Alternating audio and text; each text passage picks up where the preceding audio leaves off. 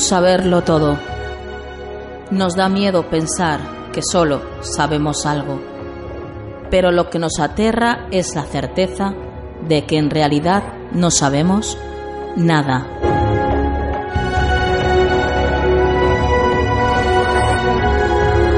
Sígueme por los canales que atraviesan la oscuridad.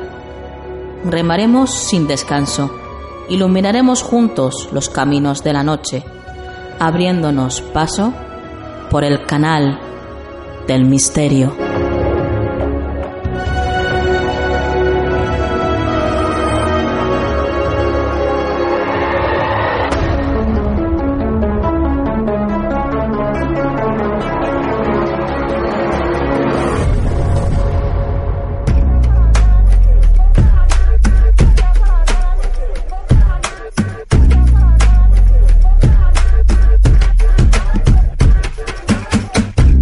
Buenas noches, misteriosos. Soy Nuria Mejías y esto es Canal del Misterio.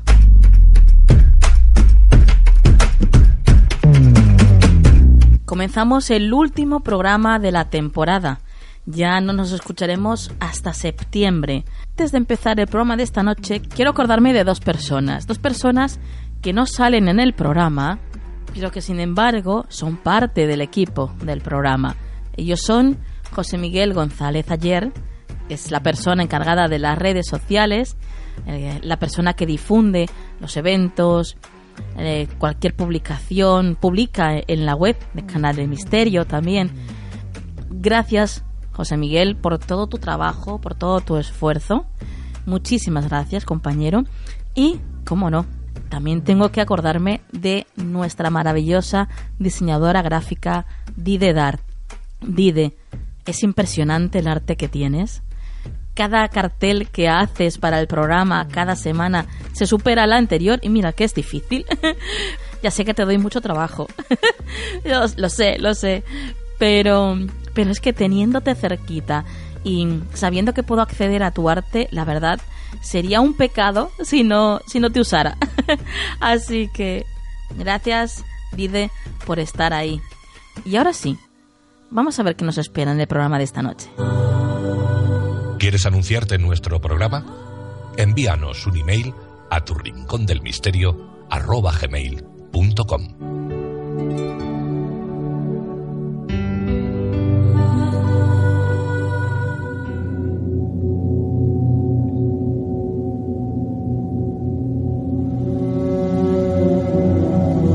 Viajes extraordinarios en Canal del Misterio.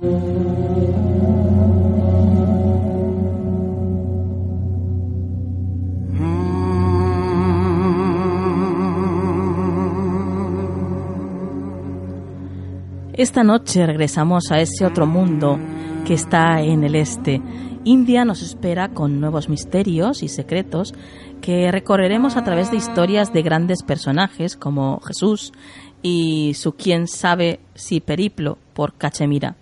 El hombre que quiso cambiar el mundo. Y viajaremos a una de las siete maravillas modernas, el Taj Mahal. Por supuesto, vamos a hacer este viaje acompañados de Luis Tobajas. Buenas noches, Luis. Buenas noches, Nuria. ¿Cómo estamos? Pues genial, ya dispuestos a empezar de nuevo este viaje contigo a través de la India. Viajamos al norte de la India, comenzamos el, viaje por el norte y bueno, cuéntanos qué historias nos aguardan en Casemira. El norte de la India eh, es un lugar tradicionalmente castigado por el conflicto constante, especialmente eh, Pakistán y la India, toda esa zona de Cachemira, que además después veremos cómo, pues bueno, tiene lo suyo y el personaje histórico tan importante que estuvo por allí. Bueno, allí en Cachemira hay una cripta, es un lugar que se denomina el Rozabal, está situado en la capital de Cachemira, en Srinagar, y cuentan que hace un hombre enterrado, que de vez en cuando, cuando es la festividad de este señor, se olvidan todos los odios y los conflictos que, eh, recaen sobre este lugar tan importante. Ajá. ¿Y quién es este hombre? Se le ha llamado de formas muy distintas. Formas como Yusu, Yusuf, eh, Yusaf. No obstante, el más conocido de todos es Isa en esta región.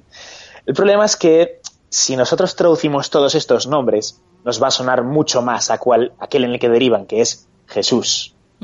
Y para conocer esta historia debemos acercarnos a uno de los libros de lectura obligatoria para cualquier amante del misterio, este mítico libro de Jesús vivió y murió en Cachemira, del ya desaparecido Andrés Faber-Kaiser, ¿no? Y este escritor se preguntaba, ¿cómo explicar que Jesús esté sentado en el cielo a la derecha del Padre y que al mismo tiempo yazca muerto en Cachemira? Bueno, una pregunta atrevida donde las haya, que haría trizas, pues eso, las manufacturas y afirmaciones del Código da Vinci o del Enigma Sagrado, ¿no? Sí. Muy potente. El caso es que eh, Andrea Faber-Kaiser obtuvo esta información eh, a través de una serie de documentos que fueron hallados por un trotamundos, un aventurero de Crimea que se llamaba eh, Nicolás Notovich, quien en un viaje al norte de la India llegó a la región de Kadak y allí pudo entrar en las lamaserías del momento, en concreto en la lamasería de Jamis. El lama le habló de un santón muy importante, un hombre llamado Isa. Entonces, ¿existe alguna relación entre el santo Isa y Jesús? Bueno, eh, según la historia que estamos a punto de relatar, hablaríamos de la misma persona. Y es que, eh, como indica Andreas Faber-Kaiser, después de viajar a Cachemira, después de estudiar y empaparse de todo el material que fue analizado por el aventurero eh, Nicolás Notovich, también a través de todas las leyendas que son anotadas por los viejos del lugar, todas las historias que se cuenten, hay un hombre existió un hombre que fue perseguido por los pecadores, por los pecadores de la zona de Israel. Fue crucificado, pero algo hizo que sobreviviera. Y bueno, ¿cómo puede un hombre sobrevivir al martirio que sufrió Jesús? Si le preguntásemos a cualquier forense y le ponemos sobre el tapiz pues todas las torturas a las cuales fue sometido Jesús, a los latigazos, a la tortura, a la crucifixión, pues nos diría que es imposible sobrevivir, que no hay forma alguna de sobrevivir a semejante tortura. Claro. Ahora bien, em, hay quien piensa, y, en esto es en lo que se basa la relación entre Jesús y Cachemira, si todos recordamos el momento en que Jesús está siendo crucificado, que él dice que tiene sed y le ponen sobre el rostro una esponja con vinagre, em, a lo mejor no era vinagre lo que contenía dicha esponja. Y esto es un poco extraño, ¿no? Porque, a ver, si queremos quitar la sed de una persona, pues le das agua, no le das vinagre. Claro. A no ser que se quisieran reír de él, ¿no? Y de alguna forma. Bueno, el caso es que eh, hay una planta cuyo, eh, cuya esencia es muy semejante al vinagre, es el láudano. El láudano tiene efectos anestésicos. Entonces, eh, ¿quién sabe si lo que le suministraron a Jesús no fue vinagre, sino que fue ese anestésico potente, el láudano, para que una vez terminado este suplicio de la crucifixión, se pudieran curar sus heridas y propiciar su vida. ¿Y entonces eh, por qué eligió dicho punto para su exilio? La clave la tenemos en esos textos a los que nos hemos referido casi todos del año 115 aproximadamente de nuestra era. Son los textos de los lamas, de la lamasería, y cuentan cómo ese Isa, a los 13 años, eh, deja Israel, se dirige a Sindh, el actual Pakistán, eh, viaja por toda la India, recorre durante todo este tiempo ciudades sagradas como Beradés, toda la India en realidad, y ahí aprende pues los principios generales del budismo, en la filosofía oriental. Se pega allí toda su adolescencia, su juventud, y es a la edad de 29 años cuando regresa a Israel. Es por ello por lo que a lo mejor esa vida oculta que siempre eh, se ha teorizado sobre Jesús, ¿no? A lo mejor estuvo en la India. Y por eso cuenta esta historia que regresó al lugar donde aprendió esta filosofía y donde se culturizó. Eh, la verdad es que de ser cierta esta historia, resquebrajaría los pilares de la Iglesia, porque vemos un Jesús que no murió en la cruz ni resucitó, sino que fue sanado y exiliado a la India. Pero, eh, ¿hay más pruebas de su paso por allí? Bueno, todos son paralelismos, ¿no? Eh, no existe ni un solo texto en el que le llamen Jesús de Nazaret o donde tengamos pues alguna prueba histórica de que el Jesucristo que todos conocemos sea este Isa, ¿no? Allí siempre le llaman Isa, Yusuf, pero no Jesús, a pesar de que sea la misma traducción. Pero bueno, si leemos estos pergaminos a los que me he referido del año 115 de nuestra era, vamos a encontrar paralelismos que nos van a recordar muchísimo a Jesús. Eh, por ejemplo, en el libro El eh, Visaya Mahuparana se cuenta cómo, es una historia, dice, el Raja Salewahim un día estaba dando un paseo por las montañas, allí cerca de eh, Srinagar, observó un personaje pálido, de piel blanca, eh, vestido con prendas claras. Al preguntarle por su nombre, este respondió, yo soy conocido como, como hijo de Dios y nacido de una virgen. Claro, además el Raja, no contento con esto, le pregunta sobre su origen. E Isa le contesta, vengo de un país muy lejano, en el que ya no existe la verdad y en el que el mal no conoce límites. Llegué al país de los meleacos como Mesías. Por mí tuvieron que parecer los pecadores y los delincuentes, y yo también sufrí a manos de ellos. Bueno, recuerda bastante a la historia de Jesús, pero si de verdad yaciera en la tumba de Rozabal, eh, ¿es posible visitar este sepulcro? Cuentan que este profeta Isa murió muy anciano, eh, siendo enterrado en el Rozabal, aquí en Cachemira, ¿no? El problema para llegar aquí primero van a ser las carreteras. Es que son carreteras del infierno. Súper complicado llegar a esta zona. Pero si accedemos a esta zona de eh, Rozabal, nos vamos a encontrar con que está dominada por los musulmanes. Estos son quienes regentan la tumba de Cachemira y están hartos de que hordas de turistas se acerquen a la tumba del Rozabal y que se ha convertido casi en una especie de atracción turística, porque para los musulmanes Isa siempre ha sido un profeta, como lo fue Jesús para ellos, como lo fue eh, Moisés, ¿no? Em, el problema, claro, es que Isa nació y vivió al menos seis siglos antes de que Mahoma fuera iluminado, ¿no? Entonces, bien, que pudo ser un profeta del Islam, podría ser, pero es que es previo al propio Islam. Así que quién sabe, eh, la muerte del personaje más fascinante de la historia eh, no deja de inundarnos una vez más con un nuevo misterio.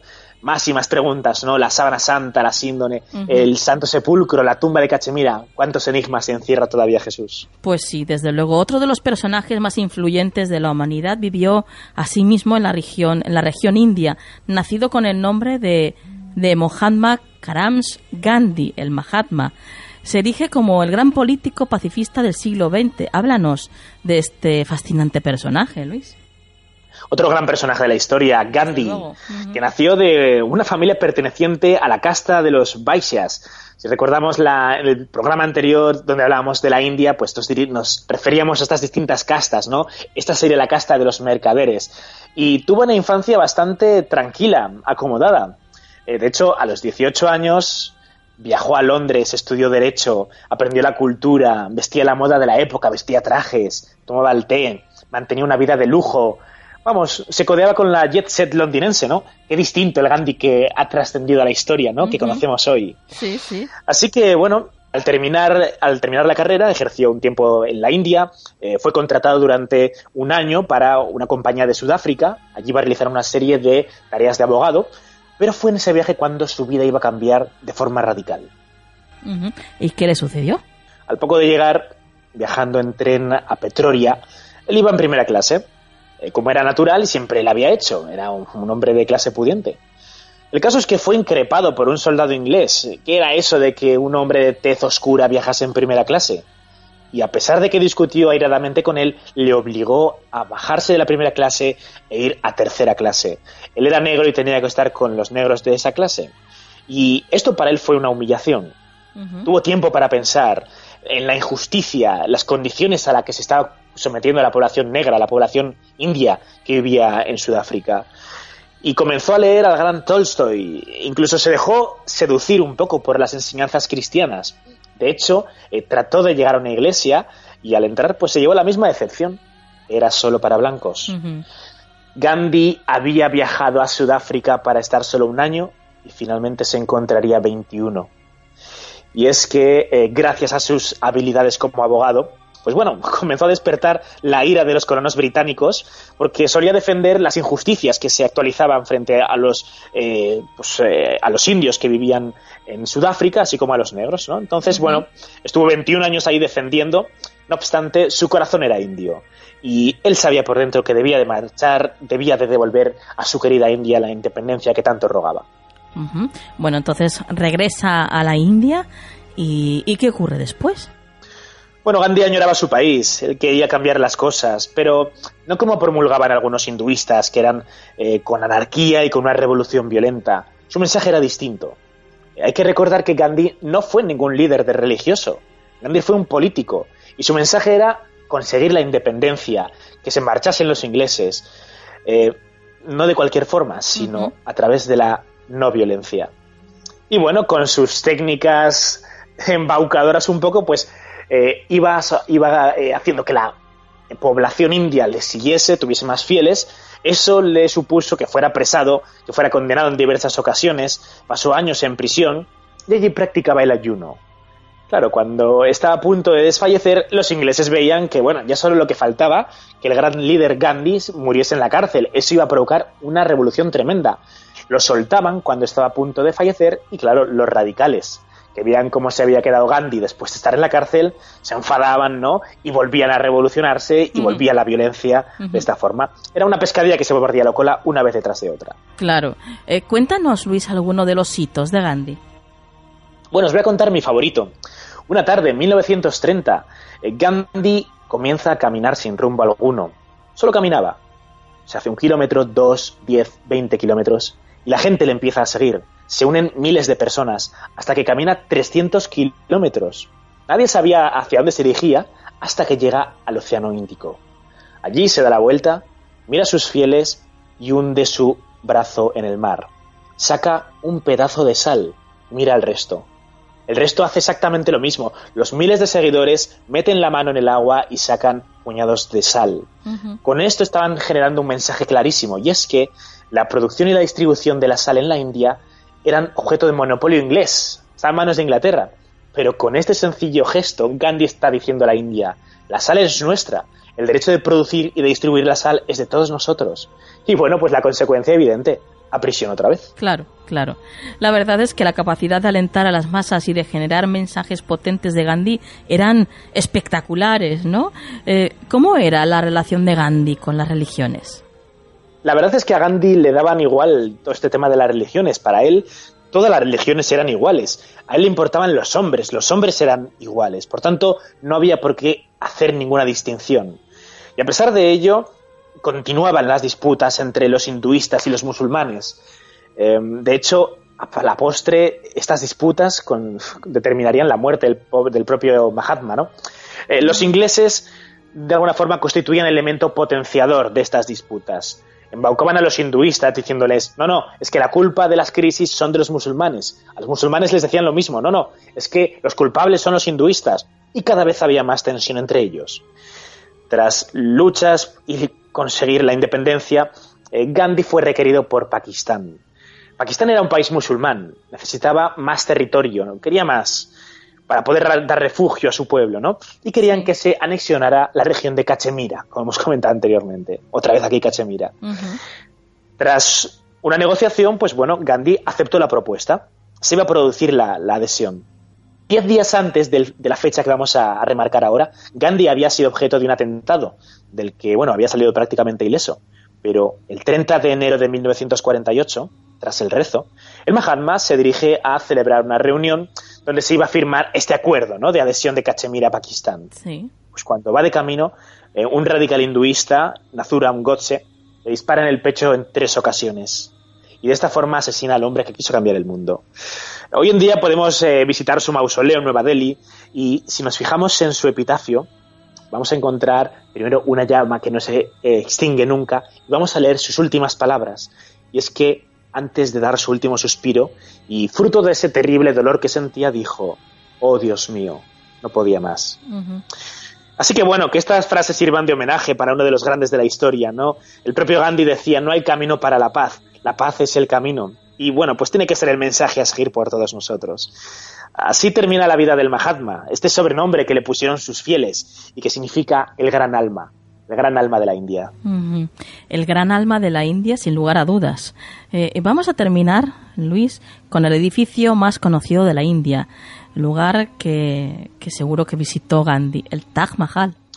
Bueno, y hay quien asegura que el Taj Mahal es la construcción más bella del planeta. Y si bien es cierto que esto podría ser discutible, y es que eh, cuando comparamos el Taj Mahal con cualquiera de nuestras catedrales góticas, oye, tampoco nos quedamos muy atrás, ¿eh? Pero bueno, lo que es innegable es que es el monumento al amor más reconocido y más importante que existe. Sí, sí. Eh, ¿Qué tiene que ver el Taj Mahal con el amor? Aunque algo de, ello sé, ¿eh? Hombre, seguro que sí, que tú eres una auténtica romántica. sí, sí.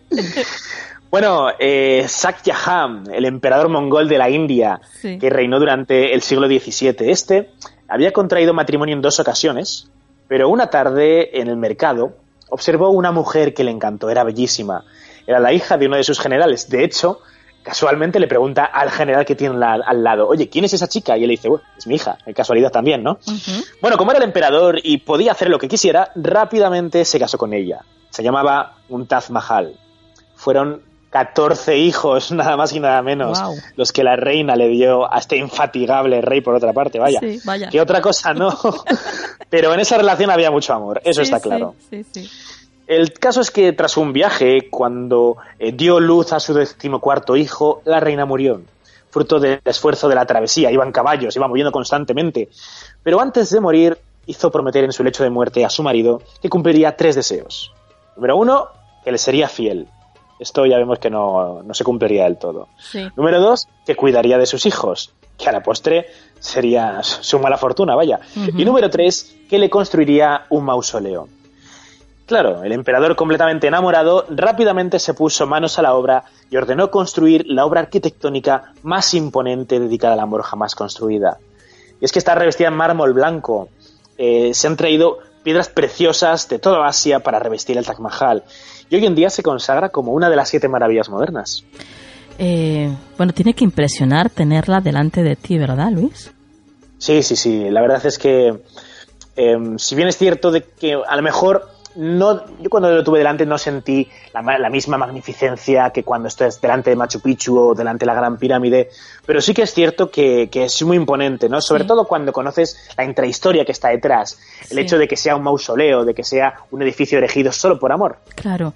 ¿Y qué hay de cierto en las leyendas que dicen que el emperador ordenó mutilar a los obreros que participaron en la construcción e incluso sacar los ojos de los arquitectos para que no pudieran repetir tan colosal obra?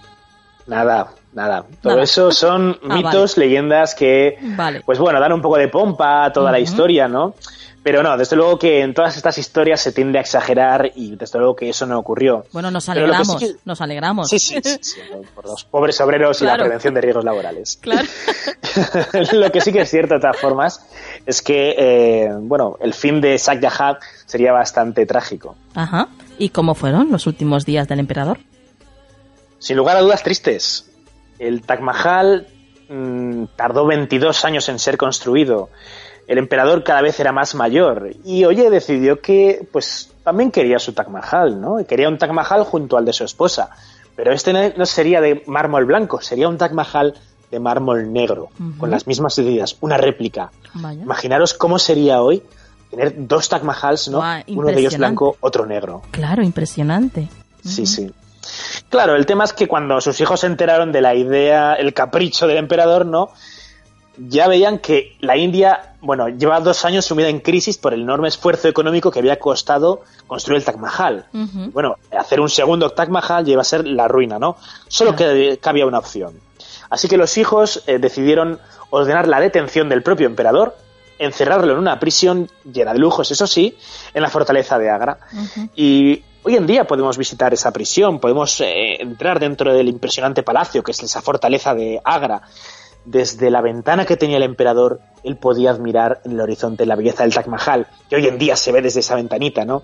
Cuentan que al final de sus días apenas veía em, y le pusieron un espejo que hacía de efecto lupa y de alguna forma podía observar con un poco más de cercanía ese Taj Mahal y encontrarse, pues una vez más, más cerca de su amada. Qué bonita historia de amor, maravillosa, la verdad. Y para concluir, eh, ¿alguna recomendación para los viajeros, como siempre, Luis? Claro que sí, hombre, claro que sí. Que nuestros oyentes se dirijan a Agra, que es la ciudad donde está el Taj Mahal, por cierto. Fíjate, Agra, que es una ciudad, eh, bueno, la más turística de la India. Y aquí vemos una vez más pues la pobreza en la que está sumido este país, nos digan lo que nos digan, al menos en la mayor parte de la población. En Agra no hay aceras, dices, oye, me voy a tomar una Coca-Cola. No hay terraza. Es que, vamos, es, vas, del hotel al Taj Mahal. Poco, poca historia más tenemos en Agra, ¿no? Pero bueno, vamos a hacer que nuestros oyentes madruguen un poco y que vayan a observar el amanecer desde el Taj Mahal. Y es que eh, observar cómo esos primeros rayos de luz acarician la cúpula enjollada de esta maravilla, ver cómo cada una de las perlas de los diamantes que se encuentran incrustados en este monumento brillan a su paso del sol y vemos cómo toda la joya es bañada por la luz, ¿no? Hace que este lugar sea el más romántico del planeta y que sin lugar a dudas sea para vivirlo con la persona amada. Ay, qué bonito y qué ganas nos han entrado a todos de ir hasta ahí, ¿eh? vaya, vaya, Luis. Qué preciosidad. La verdad es que por un momentito nos has, nos has hecho viajar, pero de verdad, ¿eh? Hasta allí. Bueno, hasta, hasta de eso se trata, claro que sí. Eh, bueno, Luis, eh, danos algún dato de contacto. Venga, mm, cualquiera que quiera tener contacto conmigo me podrá seguir en Twitter en arroba luistobajas7 o en YouTube, si pone Luis Tobajas con B, encontrará las guías de viajes que hago por el mundo, mis guías definitivas de Rusia, de la isla de Pascua, Egipto, de Chile y en nada tanto de Nepal como de la India. Perfecto. Bueno, pues compañero, como siempre, un placer el que nos traigas estas historias al programa, estos viajes tuyos. A recomendar a todo el mundo, por supuesto, que visite tu canal de YouTube y, y hasta la próxima. Hasta pronto, Nuria. Un abrazo muy fuerte a todos, a viajar y a entusiasmarse.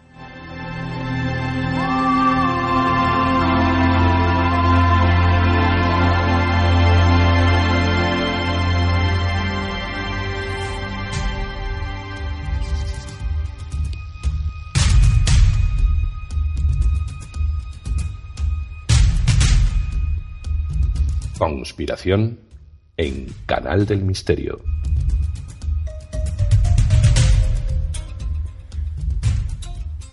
Bueno, pues eh, seguimos avanzando en el programa de esta noche y lo hacemos acompañados de nuestro compañero Eric Morera. Buenas noches, Eric. Eh, Nuria, buenas noches y a todos eh, los que nos escuchan el día de hoy. Es un placer estar de nuevo con ustedes. Bueno, el placer es nuestro, compañero, poder hablar y qué mágico, ¿verdad? Estando casi casi en la otra punta del mundo.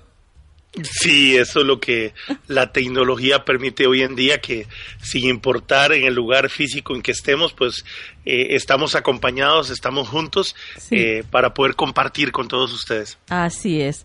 Eric, esta noche nos traes todo un personaje, uno de mis personajes favoritos, tengo que confesarlo, y, y es que vas a hablarnos nada más y nada menos que, que de Nikola Tesla y sobre todo...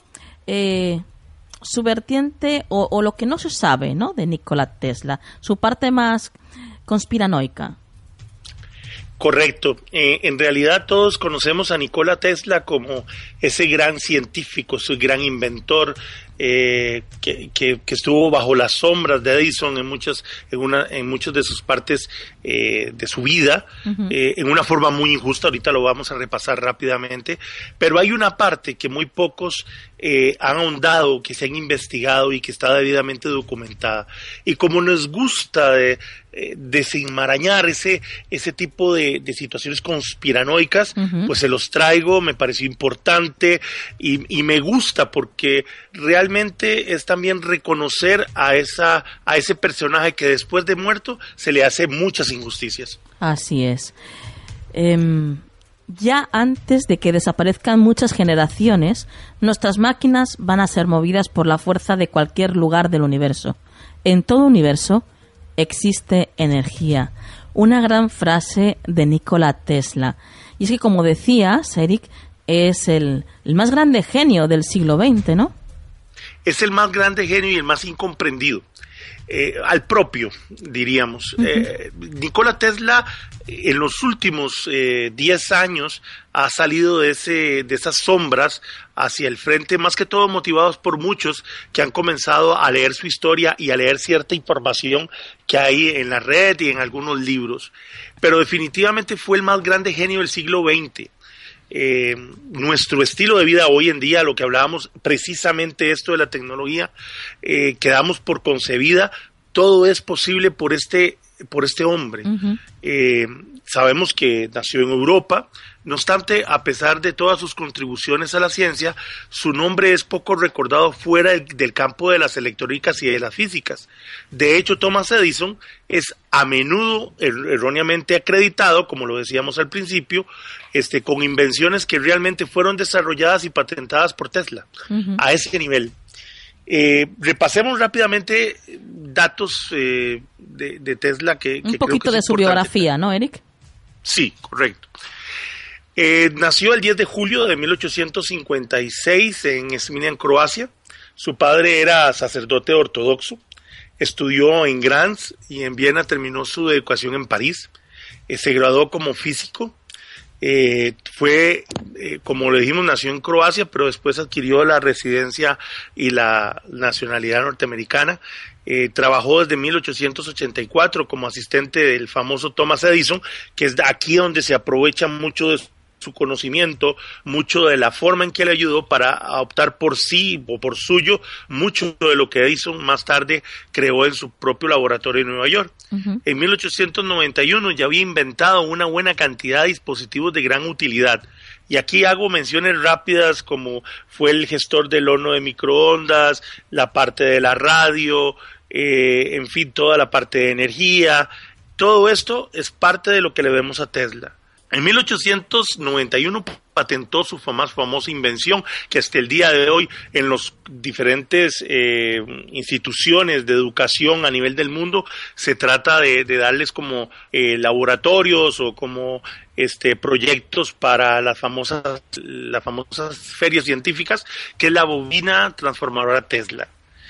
Aquí viene otro de los hechos importantes. Cuando muere el, el 7 de enero de 1943, como dijimos a los 86 años, aparece una oficina, la oficina de propiedad de extranjeros. Oiga, oiga, qué extraño esto. Aparece la oficina de propiedad de extranjeros a petición del FBI.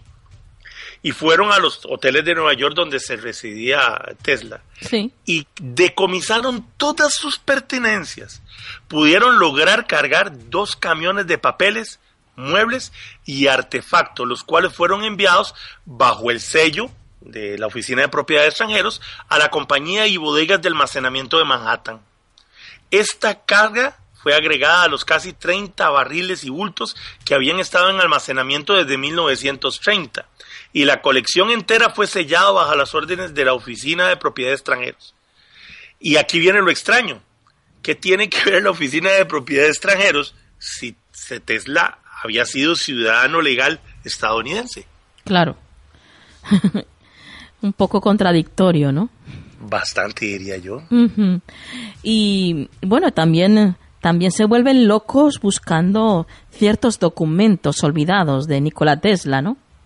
Ajá, y aquí es donde se vuelve aún más interesante y más rica esta historia que les traje. Después de la muerte de Tesla, hubo una vuelta realizada por el gobierno de los Estados Unidos, como lo dijimos, para encontrar todos sus papeles, notas e investigaciones, antes de que otros poderes extranjeros supuestamente pudieran encontrarlos. La sobrina de Tesla, Saba Kosanovich, reportó que antes de que llegara a la oficina esta de los extranjeros, alguien más obviamente había revisado las pertenencias de Tesla y tomó una desconocida cantidad de notas y papeles personales. El FBI sabía que la inteligencia alemana ya había hecho desaparecer una gran cantidad de las investigaciones de Tesla varios años antes de su muerte. El material robado inclusive se piensa que fue parte eh, importante del desarrollo de aquel proyecto de la campana y de los platillos voladores de los nazis. Entonces, los Estados Unidos iban a asegurarse que esto no volviera a suceder de nuevo, obviamente. Eh, cualquier cosa remotamente asociada con este gran hombre fue rápidamente confiscada y perdida dentro de las redes secretas de los Estados Unidos antes de la Segunda Guerra Mundial, imagínate. Sin embargo, más de una docena de cajas con las pertenencias de Tesla dejadas atrás, como les dije, en el Waldorf Astoria, en el Governor Clinton, en el San Regis y en todos los hoteles en que había vivido, fueron vendidos para pagar las excepcionales cuentas de Tesla, porque tras de eso, eh, bueno, no tenía dinero, pero tenía buena vida, por lo menos una vida que le permitía un cierto auge, ¿no? De hecho, Eric, la mayor parte de estas cajas y los secretos que contenían nunca han sido encontradas. Correcto, hasta que en 1976, estamos hablando de hace 40 años atrás, sí. eh, Cuatro cajas indistinguibles de papeles fueron subastadas en la famosa propiedad de un tal Michael P. Burns. Es poco conocido lo que se conoce de este Burns, excepto que había sido un vendedor de libros en Manhattan. Esta subasta tuvo lugar en Newark, en Nueva Jersey, con las cajas y sus contenidos, cientos comprados por un señor de nombre Dale Alfred, por la suma de 25 dólares. Imagínate tú, compra las cajas por 25 dólares obviamente Alfred no tenía ni idea eh, qué había en las cajas a la hora de comprarlas, sobre todo porque consideró que esos 25 dólares, sobre todo en el 76, era un alto precio por, por unas cajas. Cuando más tarde la revisó, se sorprendió de encontrar que habían documentos de laboratorio, notas personales de Nikola Tesla, algunos de los famosos papeles perdidos que, que, había dejado Tesla, pues habían resurgido. No obstante, debido a la ignorancia, se pierden una vez más. Eh, en 1976 no era Tesla no era tan conocido como ahora, no tiene ni idea de la importancia de los papeles que tienen ahí, que ahora le pertenecían, y este el primer pensamiento de Alfred es que había destapado las notas de un escritor de ciencia ficción. Lo que leyó fue tan increíble que parecía imposible que algo de eso fuera cierto, ¿no? Claro, claro. Teniendo poco interés de lo que de lo que había comprado, y Alfred lo que hizo fue esconder las casas, las cajas en su sótano, pensando que las revisaría tiempo después, ¿no? Cuando tuviera más tiempo. Pero en ese afán pasaron 20 años, hasta que Alfred encontrara tiempo una vez más para abrir las extrañas cajas. Desafortunadamente el tiempo no fue muy amable con el precio y el contenido dentro de las cajas. Ya para entonces, obviamente, los papeles se habían emudecido y la tinta se había decolorado bastante. Los años de negligencia en el, en el húmedo sótano pues habían pasado su fractura. Pero Alfred estaba determinado a no dejar desaparecer por siempre este material y comenzó un laborioso esfuerzo de tratar de transcribir la información que antes eh, demasiado tarde fuera a desaparecer, ¿no? Estos diarios o esta información revelaban que en 1899, 99, mientras estaba en Colorado Springs, el famoso laboratorio que después no pudo echar a andar por, por, por presupuesto, Tele interceptó comunicaciones de seres extraterrestres que secretamente estaban controlando la humanidad. ¿Y Alfred? Cuando se encuentra todas estas cajas y estos documentos, eh, recibe una visita de lo más peculiar, ¿verdad? Eh, recibe la visita de, de los hombres de negro. Así es, eh, Nuria, y creo que esta es la parte, ya el, último segmento que les traía, porque precisamente eh, Alfred, cuando comienza a estudiar el contenido de estas cuatro cajas, le suceden cosas que él no tenía ni siquiera este, pensado en su mente. Y hablamos que él compra las cajas en 1976. En 1997 cuando termina de leer las cuatro cajas, él decide escanear los papeles hacia discos de computadoras. Ya estaba esta tecnología, así que él quiere aprovecharla, guardarla. Y Alfred estuvo un poco más sorprendido que de, de todas estas voluminosas notas y diarios que tenían una particularidad. Durante todas las notas buscó y eran solamente texto, no había ni dibujo ni modelos. Porque descubrió que Tesla detestaba ilustrar sus ideas, debido a que el hecho de sus propios modelos mentales era todo lo que él requería para construir sus inventos. Entonces Tesla no hacía dibujos. También notó que los diarios de Tesla estaban a menudo incompletos o aparentemente incompletos. Había numerosos huecos consistentes de días, meses y aún años. Entonces Alfred llegó a la conclusión de que otros diarios podrían existir en alguna parte escondidos, ya fuera por el gobierno o por ignorancia en bodegas y áticos olvidados.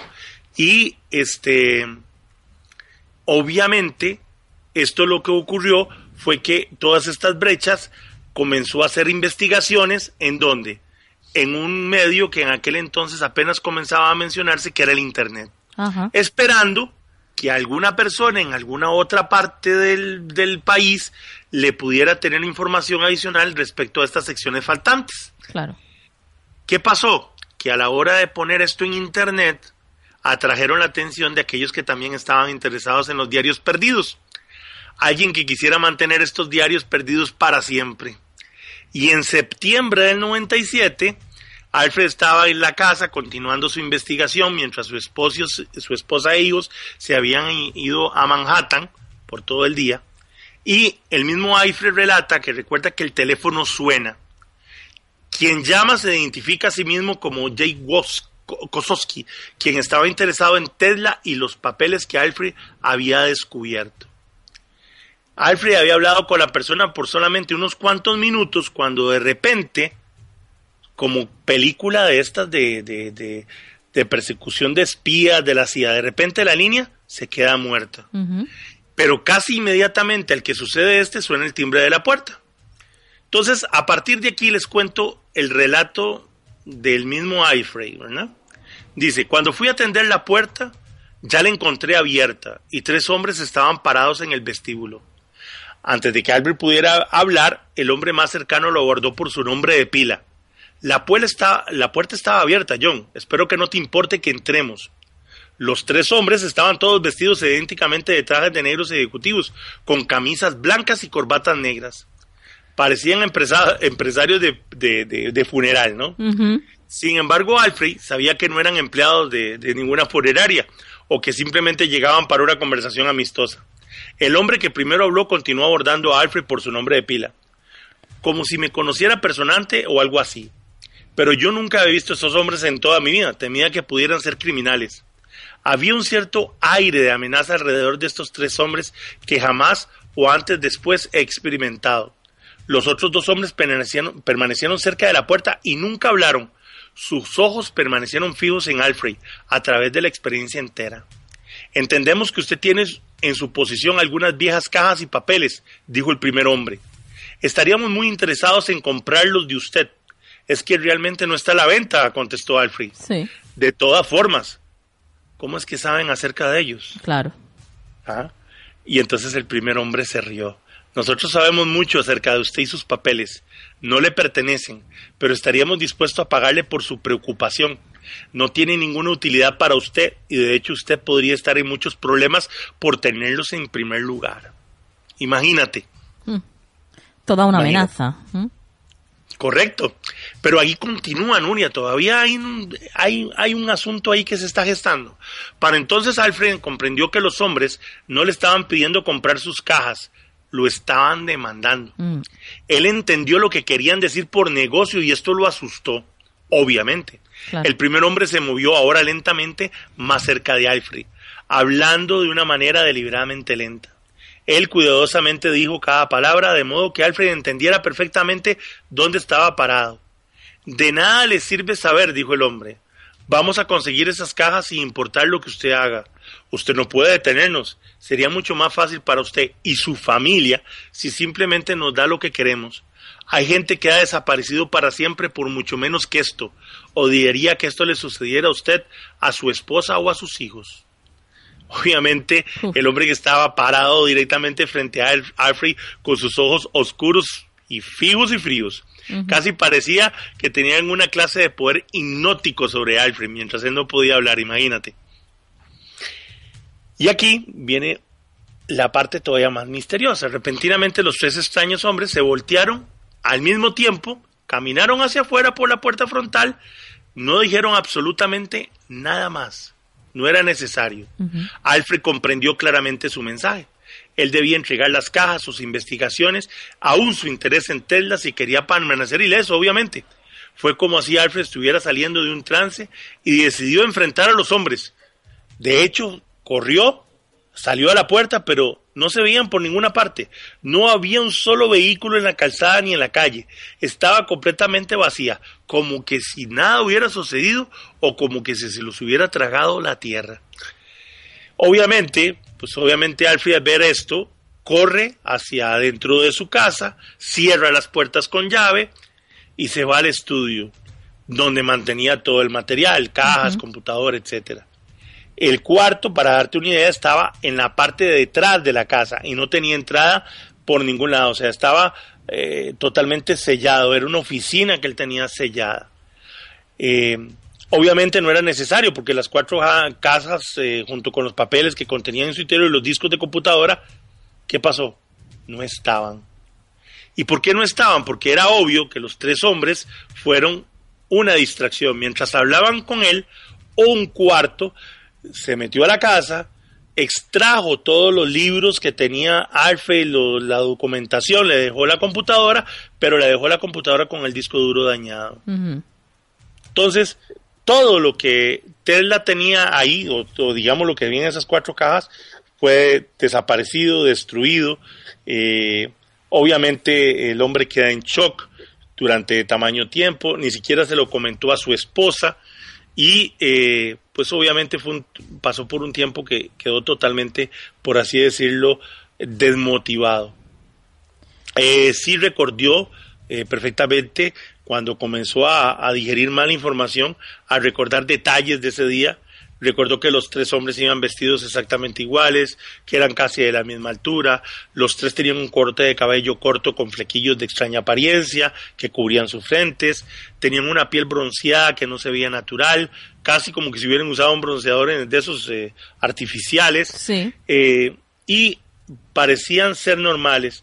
Lo que pasa es que al final y al cabo, eh, Alfred eh, tenía, tiene muy buena memoria y es lo que permite generar un libro, que si quieren lo buscan, de, de, Alfred relatando los escritos de lo que recordó de los diferentes escritos de Tesla.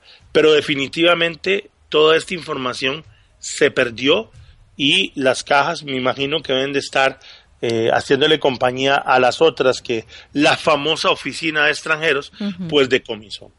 Esta es la parte que les traía hoy de, de Nikola Tesla con respecto a, a la parte, digamos, conspiranoica, donde todavía al día de hoy se estiman más de 60 cajas perdidas.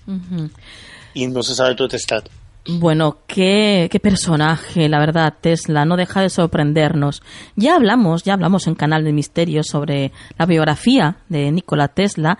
Eh, fue María Toro, nuestra compañera, la que, la que nos habló sobre, sobre este personaje.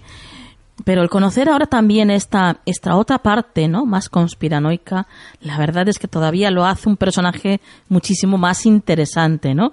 Y por cierto, Eric, eh, ya que nos hablas de los hombres de negro, mmm, podría ser un futuro tema, ¿eh? Para que tratáramos en el programa. Claro, claro. Estas visitas de los hombres de negro.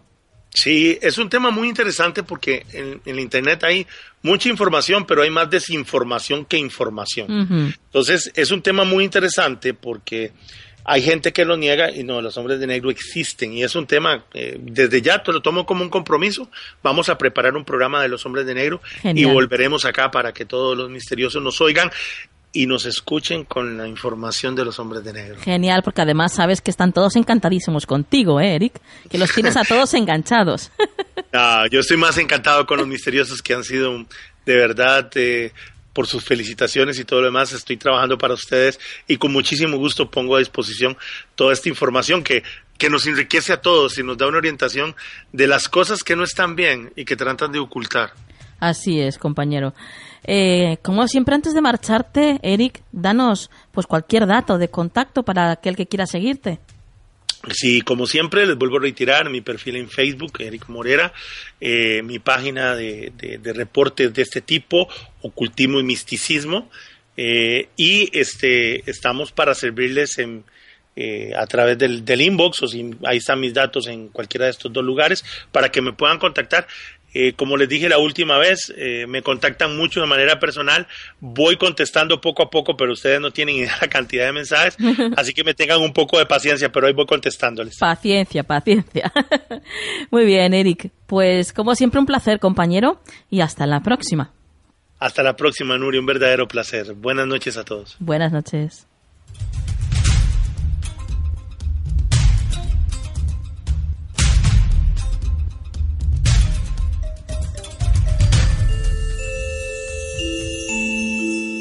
Estás escuchando Canal del Misterio con Nuria Mejías en la 99.9 Valencia Radio.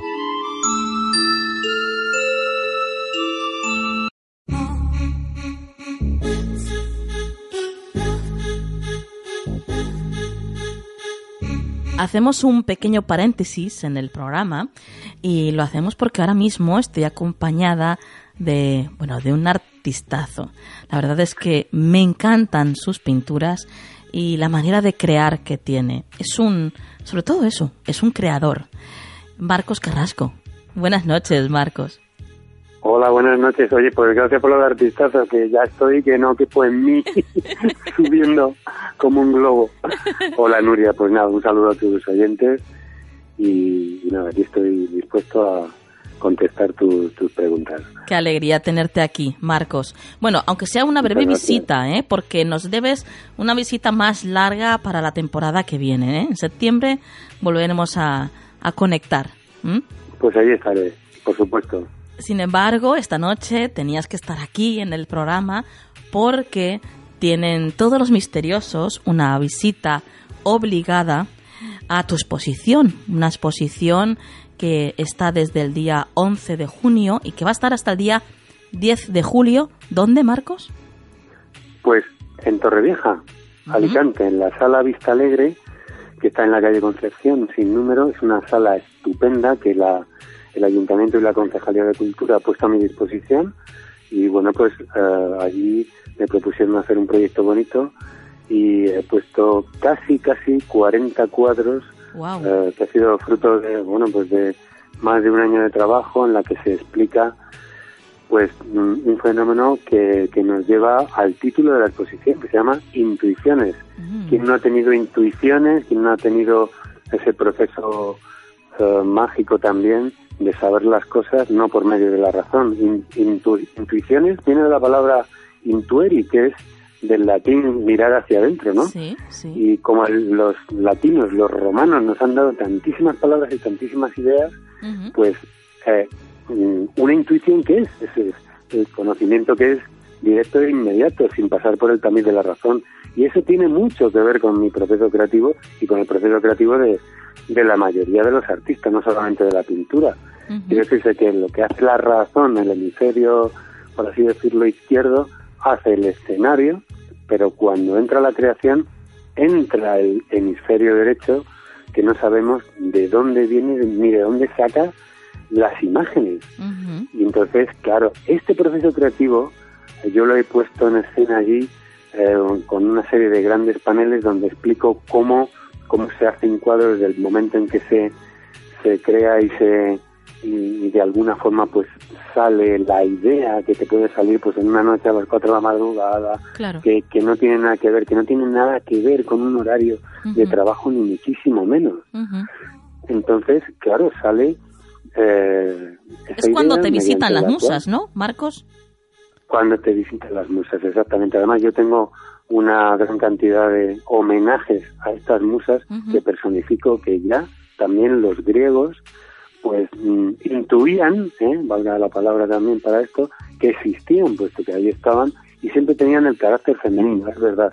Allí en esta exposición hay muchos retratos de estas musas, la musa de la historia, de la música, de las artes, Clio, eh, Aedea, todas estas, ¿no? Que, que retrataron en su día y, e inventaron los griegos, que ya de por sí ya tenían unos culebrones increíbles y se hacían todo tipo de historias.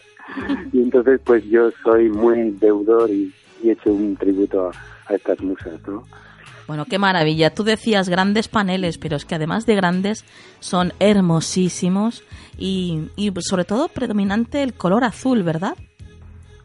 el color azul eh, he pasado a hacer convivir los ocres de las tierras levantinas y sobre todo por allí del sur de Alicante, que a mí eso se me ha impresionado en la retina, la sal, las salinas, tú sabes, ¿no? Eh, ese ocre con el azul, el azul, ahora le, eh, le he dedicado a lo que es todo lo que es el mar, ¿no? La, una serie de cuadros, hay uno de ellos que, es, que tiene el que es el protagonista del del cartel que se llama Una Venus de agua, donde aparecen, hace referencia a, esa, a esas a esa Venus que nace dentro del agua y que tiene una serie de, claves como las ánforas del mar antiguo de los griegos y de los romanos, los fenicios, esa especie de, conchas marinas. Y ese azul pues es tributo al mar, donde muchas cosas han nacido, sobre todo nosotros que somos mediterráneos. Bueno, Marcos, nos invitas, ¿no? A tu exposición, entonces, quedamos todos invitados. Invito a todos los oyentes que me están escuchando a la Sala Vista Alegre, a la exposición Intuiciones y estará hasta el 10 de julio, donde seréis bien recibidos y si estoy por allí os podré contar más cositas. Qué bien, qué bien. ¿Más información? ¿Tienes alguna página?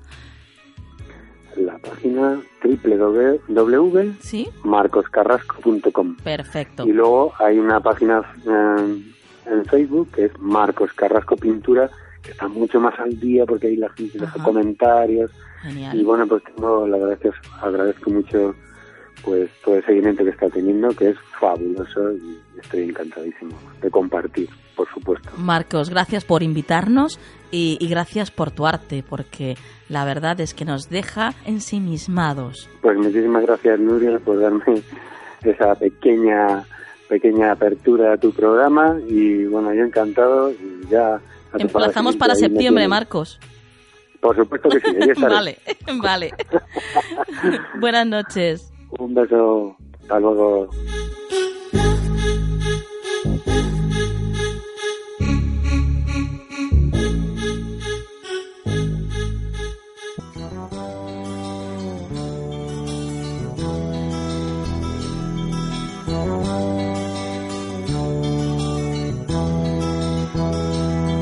Bueno, pues llegamos a la parte del programa especial. Especial porque, bueno, pues al ser el último programa de la temporada, teníamos que hacer algo único. Y sabéis que, eh, bueno, pues en anteriores programas os he estado pidiendo que os pusierais en contacto con nosotros, que nos enviarais por cualquier vía pues preguntas que quisierais hacer a cualquier miembro del equipo o que nos enviarais algún audio para para escucharos. Todo esto es lo que vamos a escuchar a continuación. Y vamos a empezar con un mensaje que nos dejaba grabado nuestra querida oyente y amiga Tessa. Nos decía esto. Hola, soy Tessa. Más que preguntar algo, es agradeceros a Nuria y a José Vicente Castellanos que contéis mis historias para que naveguen por el canal del misterio Luriel, Maica, Estíbaliz, María Toro, Luis Tobajas, Antonio Fernández, Manuel Fernández, Juan Perdomo y todos los demás que formáis parte de este maravilloso programa, me hacéis pasar dos horas intensas y como a mí me gustan misteriosas. Siempre estaré con vosotros al otro lado de las ondas.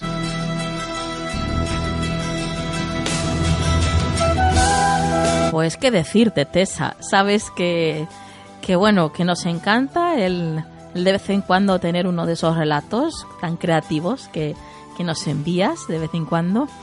Y que como he dicho antes, eres oyente y amiga. Así que una vez conectadas, esa conexión ya no va a deshacerse nunca. Lo sabes, ¿no?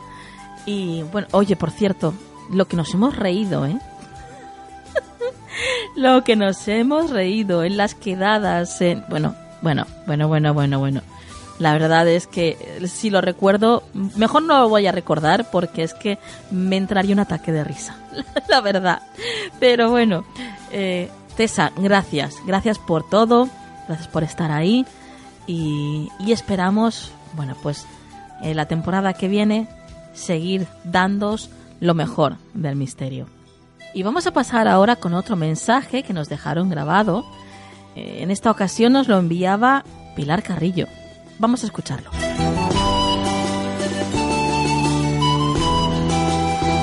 Hola Nuria, ¿cómo están? Soy Pilar Carrillo y antes que nada quiero decirles que su programa es el mejor de todos y me encanta.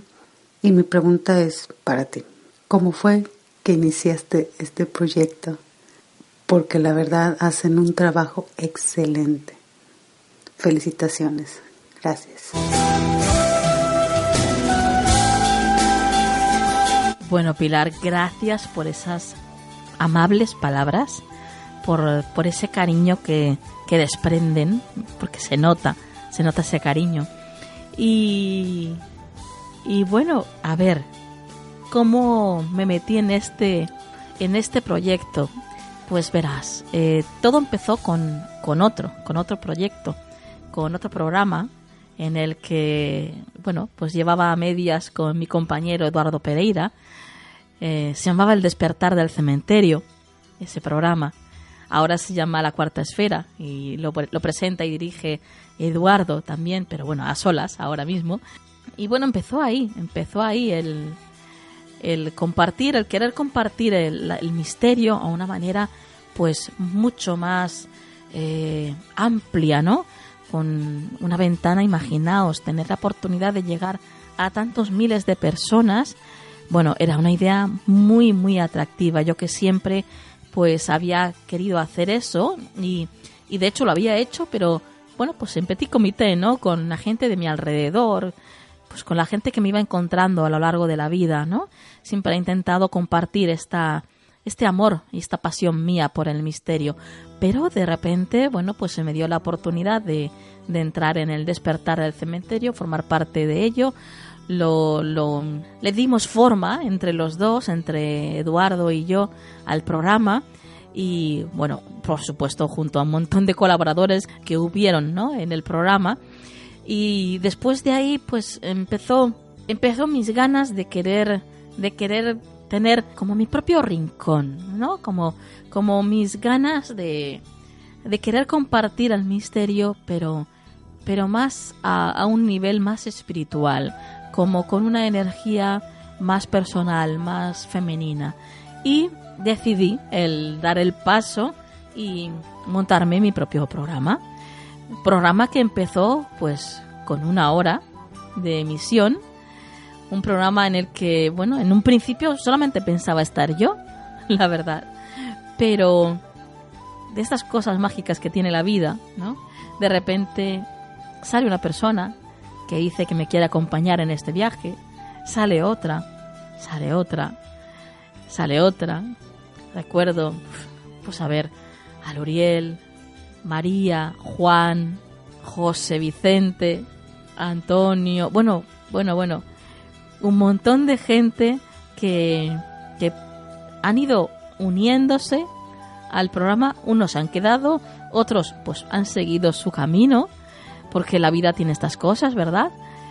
Pero, pero bueno, la verdad es que ha sido un camino muy gratificante ha sido... No me arrepiento para nada el haber empezado este nuevo proyecto por el que preguntas, Pilar. Y la verdad es que si pongo en la balanza cosas, yo, yo os diría que me tiro de cabeza de nuevo para hacerlo de nuevo. ¿eh? Porque hay que ver, hemos tenido de, todo, ¿eh? como en botica. Hemos tenido cosas buenas y cosas malas porque también hemos tenido mucha gente que yo creo que ya sabéis todos vosotros que cuando uno pues empieza a, a destacar o a subir un poquito en, en, cualquier mundillo, ¿no? Siempre pues aparecen las envidias, los celos, el que dirán, el, la gente que piensa pues pues que, que lo que tenemos nos lo regalan. Pues no, no no nos lo regala nadie. Aquí lo que tenemos es porque hay mucho esfuerzo detrás, mucho tiempo y muchas ganas y mucha ilusión de compartir todo esto con todos vosotros. Aquí no hay ni intereses económicos ni nada por el estilo. Hay un, un feedback directo de sentimientos, de emociones y de ganas de compartir la espiritualidad, el misterio, la ufología, la parapsicología, la conspiración, bueno, pues ganas de hablaros de eso que muy poca gente ¿eh? se atreve a hablar, pero que hay muchos, muchos que nos gusta escuchar. Y cada vez más, ¿eh? Y cada vez menos vergüenzas. Cada vez la gente tiene, tiene menos miedo a decir, oye, que a mí me gusta esto del misterio. Que no lo considero que de frikis, ¿eh? Que es algo que se puede tratar de una manera muy seria y que todos, todos tenemos experiencias extrañas. Lo que pasa es que, bueno, a algunos pues les da más vergüenza que a otros el compartirlas. Hay otros que, como no quieren pensar ni siquiera en ello, pues directamente pasan página y ya está, no, ni lo piensan. Lo dejan como en algo, bueno, pues que pasó en su día y ya está, no quieren pensarlo más. Y hay gente como nosotros que quiere buscar respuestas. Y por eso tú estás escuchando esto ahora mismo y me refiero a ti, oyente, a ti, amigo, a ti, misterioso.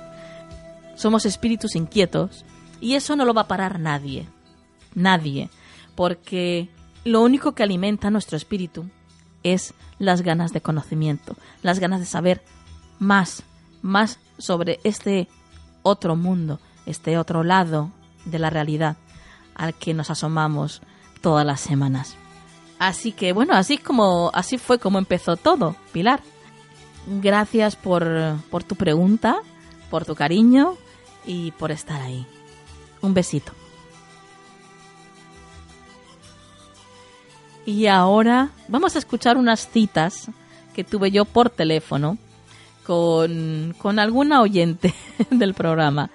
Vamos a comenzar escuchando la charlita que tuve con Esther. Buenas noches, Esther. Hola, Nuria, ¿qué tal? Buenas noches. Bueno, estoy hablando, queridos misteriosos, con Esther Sánchez Sala, una oyente del programa, una misteriosa de honor, porque además, bueno, a ella me une un vínculo muy especial, no sé, es un, un contacto eh, muy especial el que me une a ella y, y, la verdad es que no sé muy bien de dónde viene, pero es así, la noto muy cerquita a Esther. Eh, bueno, y aparte de que admiro, por supuesto, el arte que tienes, Esther. Impresionante la manera que tienes de, de, de pintar. ¿Cómo lo haces? Pues mira, primero Nuria, en lo que comentas del vínculo, no sé qué es, pero que a mí también me ha ocurrido exactamente lo mismo. ¿Ah, que sí? ¿Eh? Es como, es como, no sé, mm, poder escucharte, hablar contigo, es como una conexión, bueno, no sé, como si tú estuvieras muy cerca, sí. ¿sabes? Sí. Es algo, mmm, aquellas sensaciones que dices, ostras, es como si te conociera de hace tiempo. Sí, sí, ¿Mm? sí, sí. Es mm, algo, algo así que, que dices, bueno, que pasa con muy poca gente, la Sí, verdad. Hoy en es. día pasa con muy poca gente. Así es. Y lo de y lo de pintar, pues mira, es debido pues a bueno que yo caí enferma a través de un accidente que tuve y hace un tiempo, pues mira, hay que hay que ir haciendo cosas nuevas Claro que sí. y, y empecé pues con la pintura y lo que bueno pues es un empecé como una terapia aquello pues bueno para mí es terapéutico sigue siendo terapéutico Sí. eh, y al mismo tiempo, pues mira, he tenido la suerte de que si he ido vendiendo alguno de mis cuadros, pues mira, pues mejor. Claro. Eh, y yo que lo hago con mucho cariño y le pongo todo, todo, todo mi interés y todo mi amor. Bueno, y eso se nota en cada obra Mm. porque es que son preciosas, son divinas. Gracias, Nuria. Esther, Gracias. cuéntanos, Dime. ¿cómo fue la primera vez que diste con, con Canal del Misterio? Pues mira, yo eh, a, través, a través de lo que es Facebook y así empecé a mirar y luego en, bueno, pues aquello que vas buscando y dije, uy, digo, vi lo que era pues el canal del misterio y tal, digo, bueno, pues miro a ver lo normal, ¿no? Que entras. Sí. Luego empecé a ver que hacía, bueno, que había lo que era el programa y todo y, y dije, lo busqué a través de iVoox, Sí. que es por la plataforma por donde yo os escucho. Aparte que también os puedo escuchar porque también me bajé vuestra web, que luego también me lo encontré con todas Sí. las noticias y todo. Y, y bueno, eh, principalmente, eh, bueno, al escucharos por iVoox y así, pues mm, hace ya tiempo que os escuchaba y bueno, pues como que me enganché con la cita del jueves. y que nadie me mueve. Qué bien. Estoy ahí, estoy ahí enganchada, pues bueno, bueno, ¿qué vamos a hacer? Bueno, y nosotros que nos alegramos, ¿eh? Nosotros nos alegramos Sí. muchísimos de que estés ahí enganchada porque, porque al fin y al cabo, Sí, como siempre os decimos, todo esto, todas estas horas de trabajo, todo este esfuerzo, eh, pues es para vosotros, por y para vosotros. Así que si vosotros no Y estáis, no tiene sentido. Es así de claro. No, igual, se nota. Además es que se nota. Se nota cuando algo está hecho con cariño y, y aparte es que vosotros, y la forma que tenéis de explicar lo que las historias, eh, Juan con, con las cartas, es que, bueno, el- es- bueno, me apasiona. Sí. Sinceramente, me apasiona el programa. Qué bien, qué bien. ¿Tienes alguna, se te ocurre alguna pregunta que quieras hacer a alguno, algún miembro del equipo? Pues mira, me gustaría hacerle una pregunta a Luriel. Ajá. Pues la, mi- la curiosidad que tengo es si entre todas las investigaciones que ella ha ido realizando, eh, buscando para el programa Sí. y todo, eh, ¿con cuál, con cuál le ha pasado aquello con peor, ¿no? Que le ha dado más respeto Ajá. mm, Vale. entre todas las que ha hecho. Sí, Mm, vale. Me gustaría saber con cuál es la que lo ha pasado así como peor, ¿no? Aquello de decir, ay, que, que me da... Uy. Sí, sí, que yuyu, ¿no? Que yuyu. ¡Qué yuyu! ¡Qué yuyu! Hasta explicar la noticia me da un poco de yuyu. Pues mira, me gustaría saber con cuál es una, no sé, con cuál ella se quedaría. Perfecto, muy bien. Pues ahí queda pendiente esa pregunta y después a Luriel seguro que te la contesta, Esther. Muy bien. Em, ya para antes de, colgarte ya, porque sé que estás muy ocupada y ya hay que hacer muchas cosas, em, vamos a ver, ¿cuál sería tu temática preferida del misterio? Mi temática del misterio, pues a mí, pues mm, las, mm, lo que me gusta mucho es la sección de, de Aluriel sinceramente. Me gusta mucho eh, toda la temática, pues, de que si los espíritus, las casas encantadas, eh, bueno, mm, sombras, sombras porque lo he vivido y lo ah, vivo. Uy, qué interesante lo que acabas de hacer ahora. Has abierto un melón. no me gusta mucho decirlo porque es una cosa que a veces si lo, lo dices te toman un poquito por rara, pero, pero es que es la verdad. ¿Te atreverías a contarnos una, una de esas cosas que te han pasado? Pues sí, bueno, a mí mm, sobre todo desde que ahora, esto me viene ya desde muy jovencita, ¿eh? Sí. Desde muy jovencita. Sí. Eh, una de las que más así, pues por ejemplo, mm, ahora desde que estoy así un poquito con, más bajita de por la enfermedad, pues mm, ver a una persona, aquello hablar con ella y enseguida notar eh, de decir, uy, mm, es como si algo por dentro, una sensación como que te hablara, decir, uy, esta persona no está bien, ¿sabes? Como no la conoces, ¿eh? Y al cabo de un tiempo, lo que sea, te enteras de que, bueno, pues que mm, trágicamente pues ha fallecido por enfermedad o por cualquier cosa o incluso alguien así que mm, sale por la televisión o alguna foto o algo me, me, entra como una sensación muy extraña y, y bueno, pues mm, no es muy agradable. Vamos. Sí, sí, la verdad, por desgracia, sí. Y premoniciones y cosas de estas sí que me han pasado y ya me viene desde muy jovencita. Sí. sí. Bueno, pues Esther, gracias. Pero yo, eso ya será otro, otro tema. Sí, sí, sí, un día tenemos que, hablar en profundidad de esto. Sí. Tienes aquí una cita pendiente, ¿eh? En Canal Muy bien, Nuria, encantada. Bueno, ahora sí que tengo que despedirte ya, Esther, pero antes de hacerlo quiero, quiero, pues claro, por supuesto, quiero darte las gracias, las gracias con mayúsculas por por estar ahí, escuchándonos siempre. Gracias. Por cada muestra de cariño, porque tienes un montón.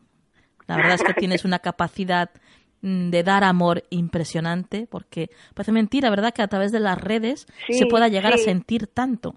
Sí, mucho, pero es que es así, es y verdad. sin embargo, el amor llega. O sea, sí, sí, sí, Gracias a ti, Nuria, de verdad. y, y, bueno, que, que no nos abandones, ¿eh? que estés siempre ahí con nosotros. Estoy, estoy. que en septiembre volvemos. sí, no te preocupes que estoy, estaré puntual. bueno, un besito, un besito grande, Esther. Otro para ti, Nuria. Buenas noches. Buenas noches.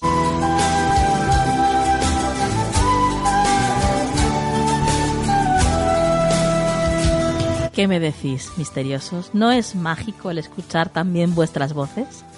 El poder tener ese contacto con todos vosotros y, conoceros también entre vosotros. Por eso, por eso el motivo de las, ese es el motivo de las quedadas, el que todos nos conozcamos y conectemos, ¿no?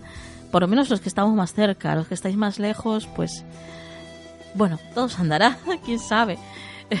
a lo mejor un día de estos hacemos una quedada en Madrid, otra en Barcelona, otra en, no sé, en México, por ejemplo, hay muchísima gente que nos sigue desde México, o en, o en Colombia, quién sabe, quién sabe, Argentina, en Argentina hay un montón de gente que nos escucha desde Argentina. Bueno, cuestión de que el universo quiera, ya sabéis. Esto es cuestión del universo y del dinero, eso está claro. Así que, porque por nosotros no será, desde luego. Nosotros estamos dispuestos a viajar a donde sea con tal de poder conoceros. Vamos con la siguiente charla que tuve.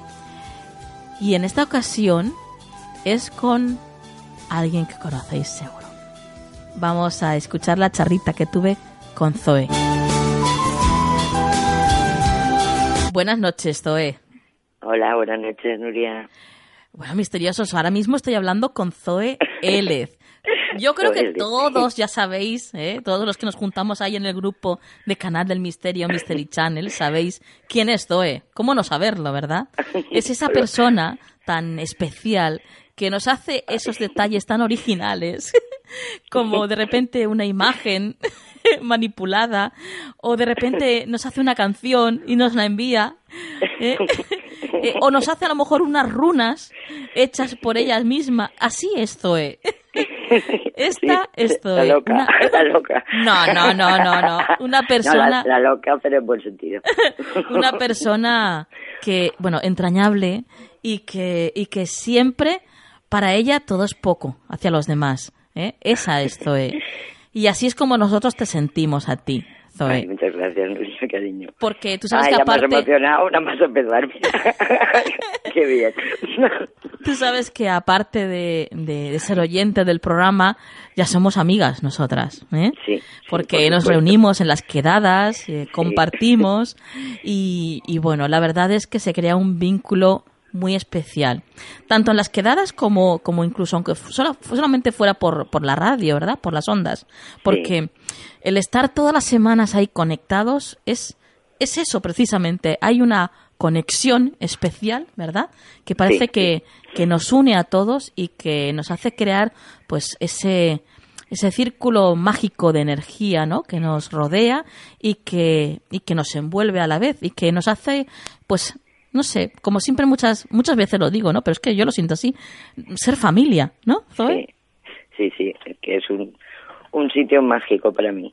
Sois todos unas maravillas, sobre todo sois maravillosos, unas maravillosas personas y, y yo creo que sí que se ha creado unos lazos ahí que vamos, eso no puede destruir nadie. No. A- aparte de que sea vuestro trabajo con, la, con el cariño que lo hacéis todo, cómo os entregáis, yo qué sé. Y da ganas de hacer runas y de hacer de todo por vosotros. Y más que se pudiera. Bueno. Que se pudiera. La verdad es que me encanta, ¿sabes qué? ¿Sabes lo que me gusta mucho de ti, Zoe? ¿Qué te gusta? Ese ingenio que tienes a la hora de contestar. Hay veces que leo respuestas tuyas en Facebook y digo, pero bueno, ¿cómo tiene que tener, cómo puede tener esta ocurrencia? ¿Cómo puede ser tan ocurrente? Es impresionante. Sí que tengo ahí varias does, creo yo. Sí, sí, sí, ¿eh? Varias personas dentro de mí, ¿sabes? Y, y, y compartimos mucho de todas. Pero yo no sé cuál, cuál me quedaría. Bueno, me quedo con todas. Qué narices. me quedo con Me todas. alegro, me alegro que te quedes con todas. Oye, Zoe, ¿cómo comenzaste Dime. tú a escuchar Canal del Misterio? Pues, ¿cómo empecé? Pues, ¿Lo no recuerdas? cómo- no sé, yo creo que fue en, en el Facebook que vi a alguien que había puesto un podcast vuestro. o- y bueno, pues claro, como a mí los temas del misterio, todo, esto, todo lo que se salga de lo rutinario y Sí, normal, sí. enseguida quiero saber lo que es. pues enseguida fui allí y, y bueno, eh, el otro día escribí un textito ahí lo dije cuando oí tu voz. Fue algo indescriptible, de verdad. Ay, O sea, porque, porque es que me llegó, pero a Diana en el alma me diste, ay, con esa voz que tienes. ay. Y, No me digas eso, que ahora la que más se va a emocionar soy yo. Cuidado. ¿Eh? ¿Qué, qué? Que no me digas eso, que ahora la que se va a emocionar soy yo, ¿eh? bueno, pues estamos empatadas. y claro, bueno, una vez que oí el programa yo se oía hablar a todos, pues dije, madre mía, aquí me quedo. Sin lugar a dudas, y aquí me quedé. Hombre, y y, aquí sigo. y cuidado que no te vayas, ¿eh? Y cuidado. Cuidadito No, no- que te No tengo perseguimos. ninguna intención, por ahí vosotros tranquila. Te perseguiremos, Zoe, si te vas. Sí. Así que ten- tenlo en cuenta. Que este es el último programa de temporada, pero Sí. la temporada que viene en septiembre volvemos, ¿eh? Así Sí, sí. que...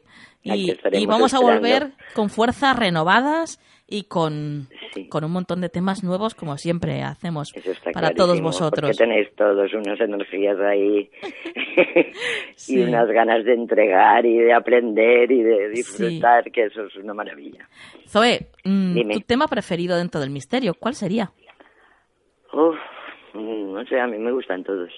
A mí me gusta mucho la espiritualidad cuando, cuando cuando viene Manuel Fernández, el derviche. Sí. Que, uh, Hace flotar, es ¿verdad, Manuel? mi alma se queda ahí como flotando. ¿Verdad?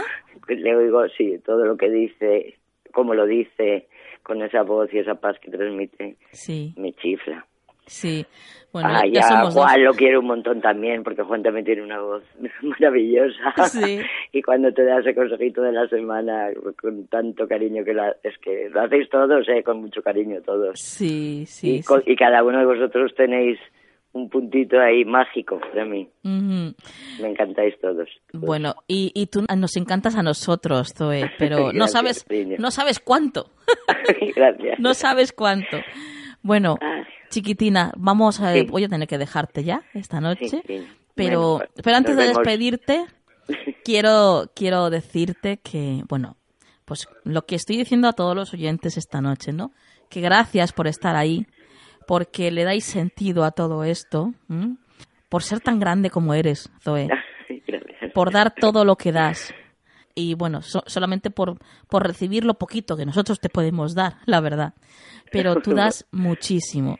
Por compartir el programa, por darle me gusta en iVoox, por, por todo. por ser y por estar, Zoe. Eres maravillosa. Yo os doy las gracias a todos vosotros y que os quiero un montonazo y, y bueno, y un besito redondo para todos. Te queremos. yo también os quiero. Un besito. Un beso muy grande. Mua.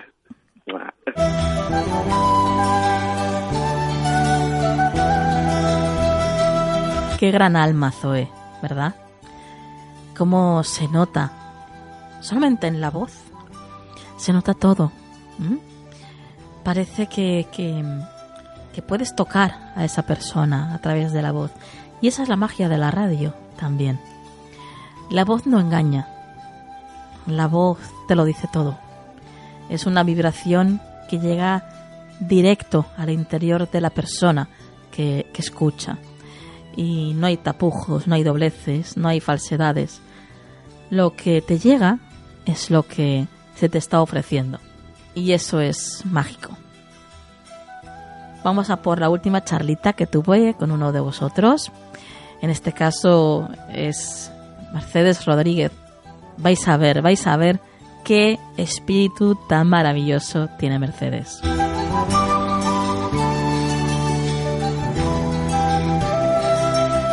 Buenas noches, Mercedes. Buenas noches, Nuria. Bueno, misteriosos estoy. Es con Mercedes Rodríguez. Todos sabéis quién es, ¿no? La autora de Ajenjo y algún que otro libro por ahí más, ¿no? Que, que está pendiente, ¿no? Mercedes. Pues, pues sí, tenemos pendiente a espera de que la editorial me, me dé fecha de publicación de un nuevo libro y que con el que espero sorprender mucho a los lectores porque porque va mucha verdad y mucho mucho de mí dentro de, de ese libro y además creo de verdad sinceramente creo que es una gran historia Bueno, vendrás a presentarlo, por supuesto, a Canal del Misterio. Porque por aquí, aquí te estaremos está- esperando. estáis los primeros en mi lista Aquí te estaremos esperando, vamos, impacientes. Eh, bueno, Sí, aparte sí. de ser escritora, Mercedes, pues es oyente de Canal del Misterio. sí Y cuéntanos, Mercedes, ¿cómo diste con Canal del Misterio?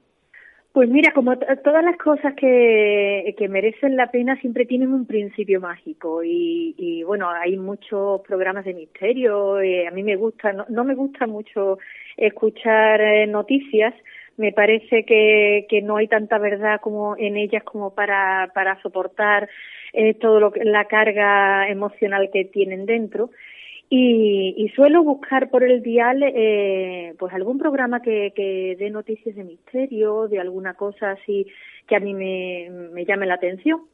Y, y buscando en, en iTunes en ese momento, eh, me descargué, me, me llamó la atención, el canal del misterio me llamó la atención, simplemente me descargué un par de capítulos. Sí.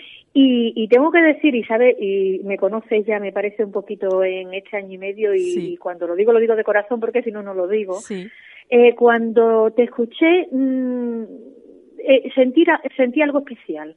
Es eh, ese tipo de cosas que no, que no se pueden explicar eh, fácilmente porque, porque no hay muchas palabras para explicarlo, pero como una especie de conexión, algo eh, que me hizo sentirme muy bien, que me hizo sentir mucha verdad detrás de, de lo que escuchaba en ese programa, me enganchó. Y me enganchó más que los temas en sí, bueno, unos eh, están más en mi línea, otros menos, como todo, todo programa. Claro el, lo que había detrás de, de, de, lo, de cada tema, lo que había detrás de las personas que lo comentaban y lo que había detrás de ti, Nuria, eh, me, me pareciste alguien con una energía muy especial.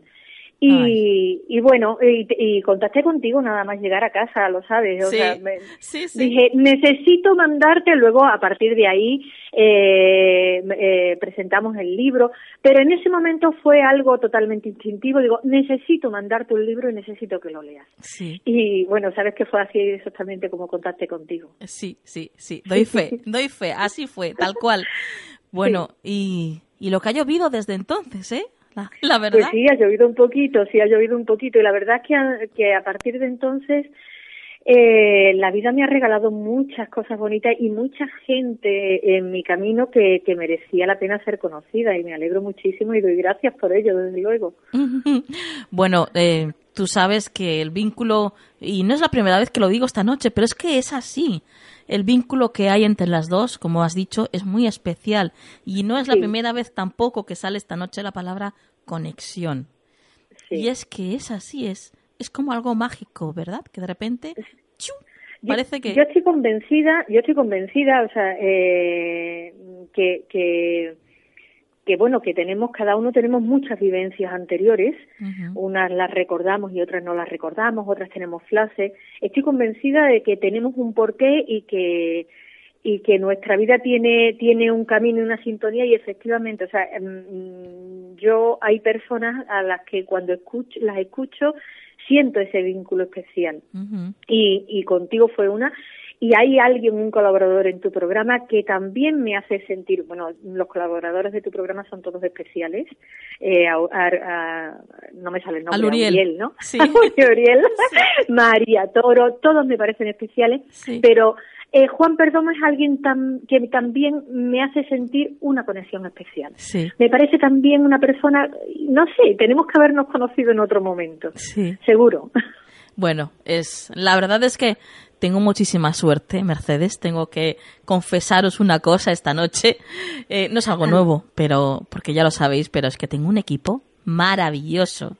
¿eh? Sí, que es verdad. Sí, tengo un equipo maravilloso. No voy a nombrar a ninguno porque se me quedaría alguno en el tintero y además porque son muchos, la verdad. Pero es que todos son unas bellísimas personas y unas almas fantásticas.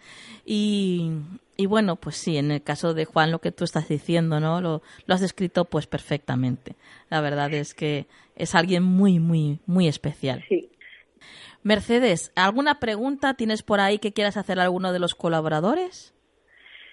Pues a ver, eh, mira, hay algo que, que, que me gustaría saber, eh, a ver si un día le preguntáis a Juan, que yo creo que algo, algo imagino porque, porque eh, he sentido cosas parecidas a veces, ¿no? Yo, yo no utilizo eh, normalmente mancias ni nada por el estilo, bueno, simplemente me, me dedico a, a intentar investigar cosas y demás, pero a veces sí, o sea, e, e, este tipo de cosas que, que, que el corazón te dicta y que haces, como el tema de los tréboles y demás, y sé que, que existen cosas que no podemos, al menos ahora mismo, explicar, ¿cómo, o sea, cómo explicaría él cómo le llegan los conocimientos, cómo, cómo sabe las cosas, porque sé que aparte de lo que le salgan las cartas, las cartas las interpreta con algo más, más interior. Sí. Pues mira, me gustaría que lo intentar explicar un día. Perfecto. Porque yo creo que algo, algo me eh, intuyo, pero me, me parece que sería interesante para los oyentes. Esta misma noche te va a contestar. Ay, qué bien. así que, así pues que, le mando un abrazo también. Eh, luego, luego podrás escuchar la, la contestación de Juan a tu pregunta, Mercedes. Pues encantada, bien. Bueno, no te quito más tiempo, vamos a continuar con el programa, pero antes de despedirme de ti, quiero, quiero darte las gracias de corazón por estar ahí, por escucharnos, por formar parte de todo esto, por bueno por cada vez que compartes el programa que le das a me gusta en iVoox que le, mm, das eh, le pones una reseña ahí en, en iTunes eh, y sobre todo por compartir sentimientos Mercedes porque mm, para mí es lo que tú eres puro sentimiento y, y eso es algo que llega y, y transmites un calor un calorcito de hogar tan bueno tan rico que es como estar delante de la chimenea constantemente. ¿Mm? Ay, qué bonito eso delante de la chimenea y con pan recién hecho, ¿verdad? ¡Guau! ya lo creo. Gracias a ti, Nuria, porque de verdad pienso que eres una persona especial y además una persona de corazón y que siempre estás ahí intentando sacar el tiempo para, para mm, ayudar, colaborar y decir sí cuando, cuando te llamamos y cuando te he llamado y cuando te he dicho, oye, te apetecería o querrías. De verdad, muchas gracias porque eres alguien especial. Te lo digo de corazón. Bueno, solamente soy tu reflejo, ya lo sabes. Buenas noches, Mercedes. Buenas noches, Nuria.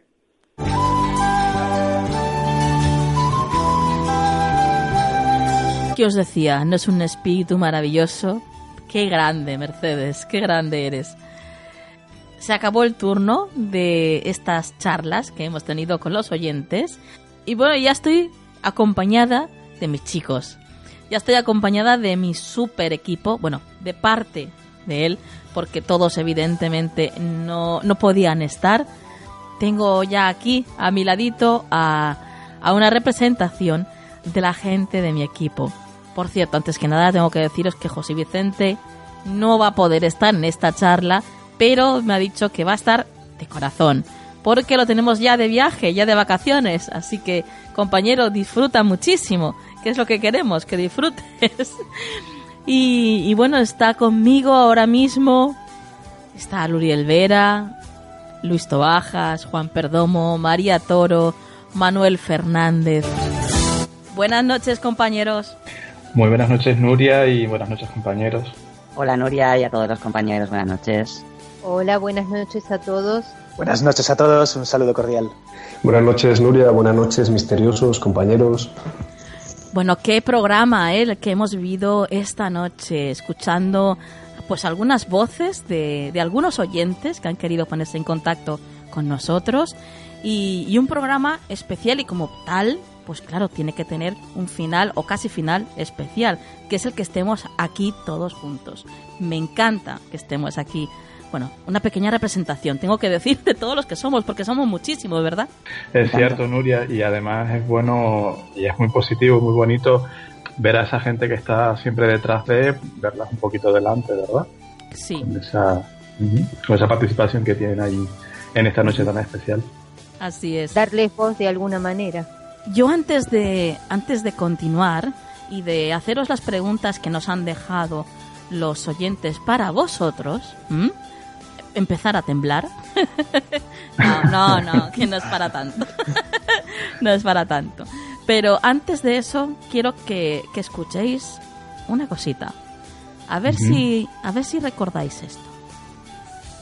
Era perfectamente con Paganini. Aunque imagino que siendo un síndrome, es decir, una anomalía.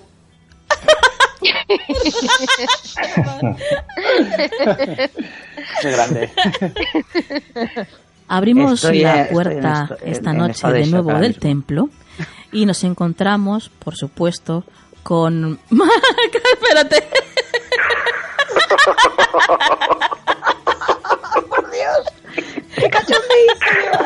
Es que no sé por qué te iba a decir, hermanito. vale, voy. Venga.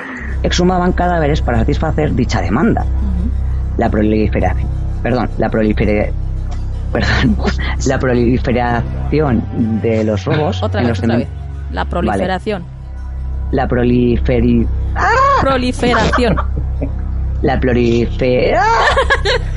prolifera Los tótems surgieron en las tribus de Alaska, esto muy poquita gente lo sabía. No, no como se cree como tributo a los dioses, sino realmente como un icono que resaltase Espera, el espera, estatus espera, social. espera, espera. Los Sí. totem... Los teto, los totem, los teto. Los tetos, los tetos surgieron de- de- jugando en una mesa. Y forma de contacto, pues eh, por supuesto el, el email del canal del misterio y nuestra página en Face y para la gente que, que quiera contactar de manera individual, pues la, mi página de, Face, la Taberna de Liche, o como siempre decimos, eh, 50 cuentos universales para sanar tu vida de Ediciones Sidonia y está también parte de mi alma, abierta a quien quiera leerla. Perfecto. Espero tenerte de nuevo muy prontito aquí en el programa. Y, y ya hasta... Y ya, espérate, que me está entrando un picor de garganta. Mira, me pica la garganta, me sale una lágrima del ojo derecho. Espera. ¿Todo eso te lo he producido yo? Qué malo.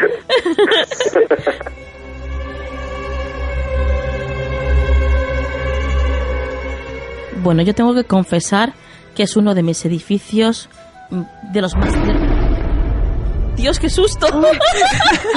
¡Ah, qué susto! Clavado ya. Te lo juro que me ha asustado, ¿eh? No me lo esperaba. ¿Y cuándo comienza su acercamiento?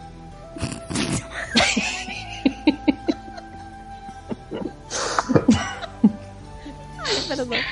Es que Mario ha entrado. ¿Quieres que retome lo anterior? No, no, tranquila. ¿Y cuándo comienza su acercamiento con el... Perdón. ¿Y cuándo comienza su acercamiento... ¿Qué pasa? perdón, perdón. La Voy. maldición de Wolf. Voy, voy ya. Vale. Espera, espera que ahora me, me río. espera que se me va. Ya está, ya está.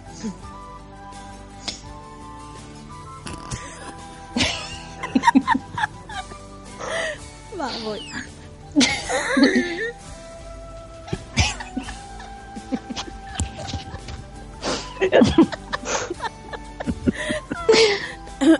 vale, vamos. María, ¿y cuándo? Mm. María, ¿y.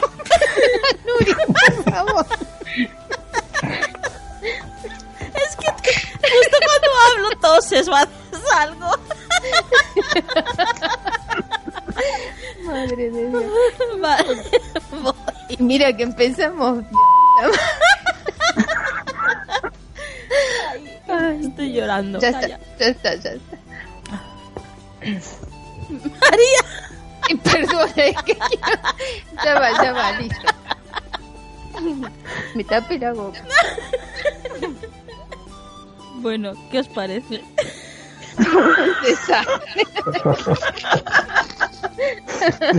Ha sido un momentazo, un regalazo que nos has hecho.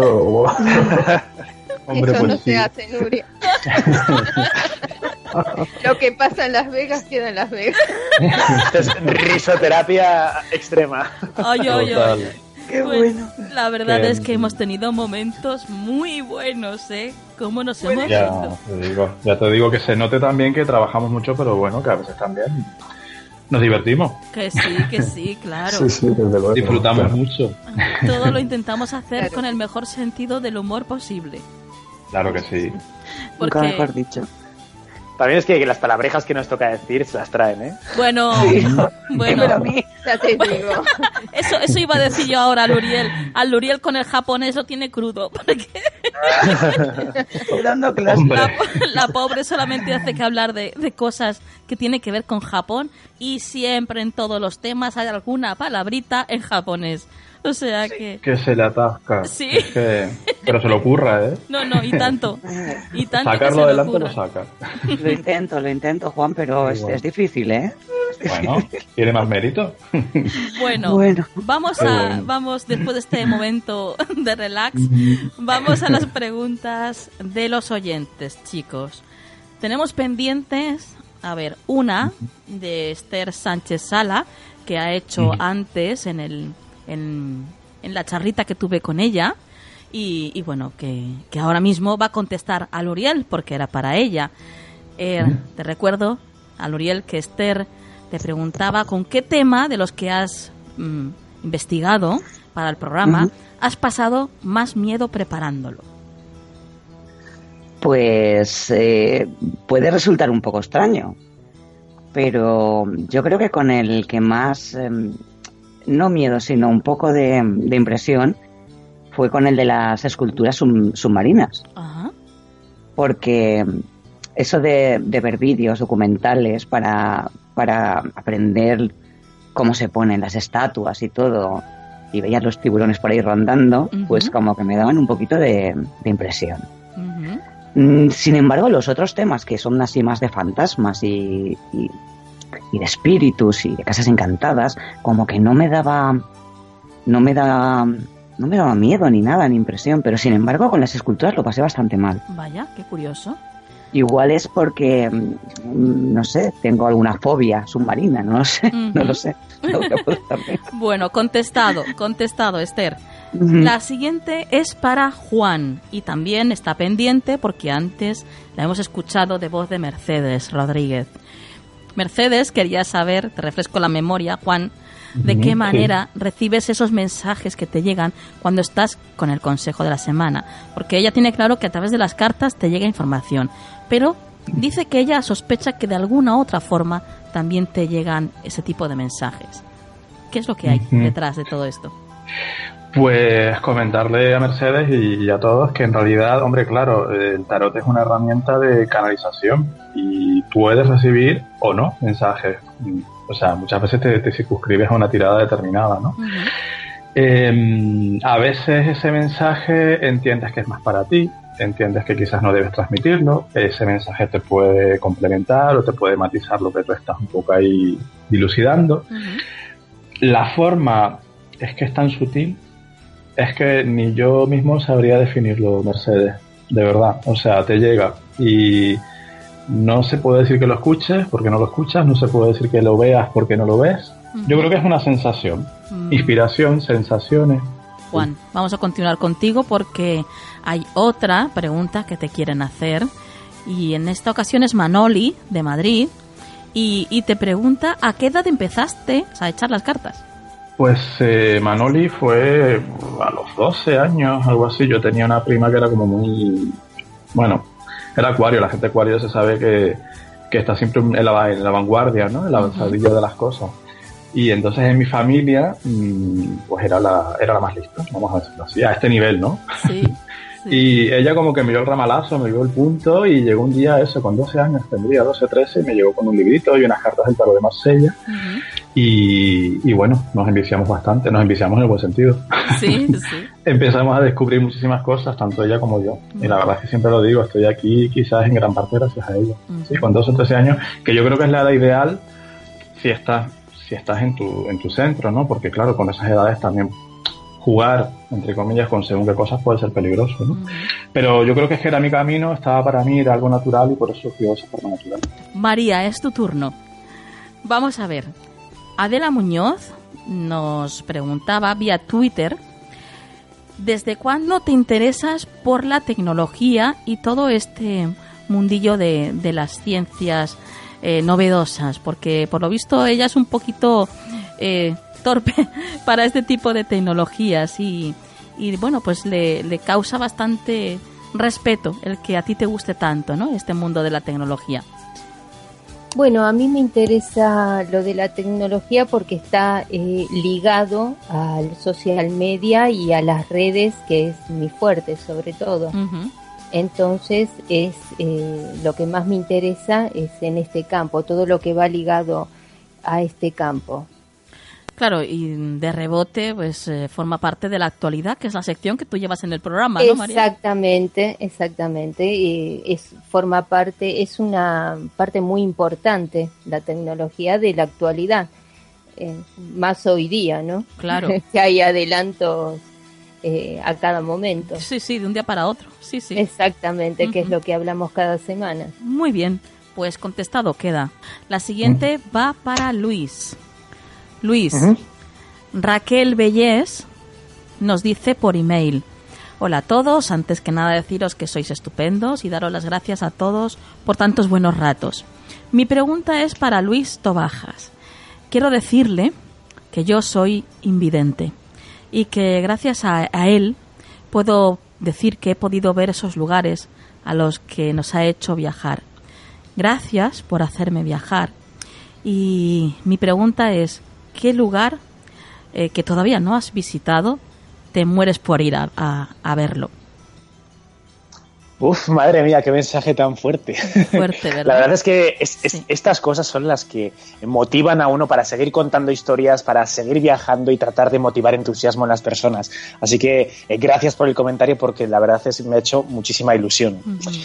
Lugar que tenga pendiente de viajar y que tenga muchas ganas. Pues eh, este verano voy a viajar a, a Camboya, a los templos de Angkor Wat, y la verdad es que me hace muchísima ilusión poder ver todo aquello, además con los últimos descubrimientos que han acaecido, así que este lo tengo seguro. Ajá. Pero un lugar en el que todavía no he estado, que digo, a ver cuándo voy allí, que tengo muchas ganas, sin lugar a dudas sería Yonagun, las pirámides sumergidas, las construcciones de Yonaguni en Japón. Mm. Es ese, es, es el lugar, yo creo que eh, cuando esté por allí buceando, pues sentiré la misma sensación que se tiene cuando, yo qué sé, estás en la isla de Pascua buceando y ves el mar sumergido. Sí. La sensación del descubridor, ¿no? La sensación de que estás solo allí y que parece que, aunque no lo seas, pero tú piensas que eres el primero. Bueno, qué, qué, qué maravilla, la verdad. Qué mensajes, ¿verdad, chicos? Increíble. Impresionantes. Eso es muy bonito, ¿eh? Vamos, vamos con Manuel. Manuel, va para ti. Hola, soy Nieves y quiero darle las gracias a Manuel por sus cuentos. No sabe él lo que aprendo con, con él y con sus historias y la de veces que lo vuelvo a escuchar. Todo, tanto sus cuentos como sus enseñanzas. Gracias por existir, Manuel. Pues muchas gracias, muchas gracias a ti, desde luego. Permíteme que te regale un cuento, que es lo, lo mínimo que podía hacer esta noche por ti. Y no, no es un cuento, más bien es, una, es algo que me pasó a mí. Hace, hace algún tiempo yo estaba eh, con un maestro, en, un maestro sufí en Delhi, y, y él me dio una de las lecciones más importantes de mi vida. Él me pidió que, que rezara enfrente de, de un biombo. Y cuando terminé de rezar, de inclinarme y de postrarme, retiró el biombo y había otro chico justamente enfrente de mí que había hecho exactamente lo mismo. Entonces me miró a los ojos, nos miró a los dos a los ojos y dijo, Dios está en el corazón de tus semejantes. Es ante eso, ante lo que te inclinas y ante lo que te postras, que jamás a ninguno de los dos se os olvide. Y eso es también lo que hacemos nosotros aquí. Tocamos, intentamos tocar el, vuestro corazón, vuestros corazones, eh, sabiendo que es lo más sagrado que nosotros tenemos, que os lo ofrecemos y sabiendo que es lo más eh, sagrado que vosotros tenéis y que estáis ahí eh, esperando nuestra, bueno, pues nuestro coloquio, nuestra charla, nuestro regalo hacia vosotros.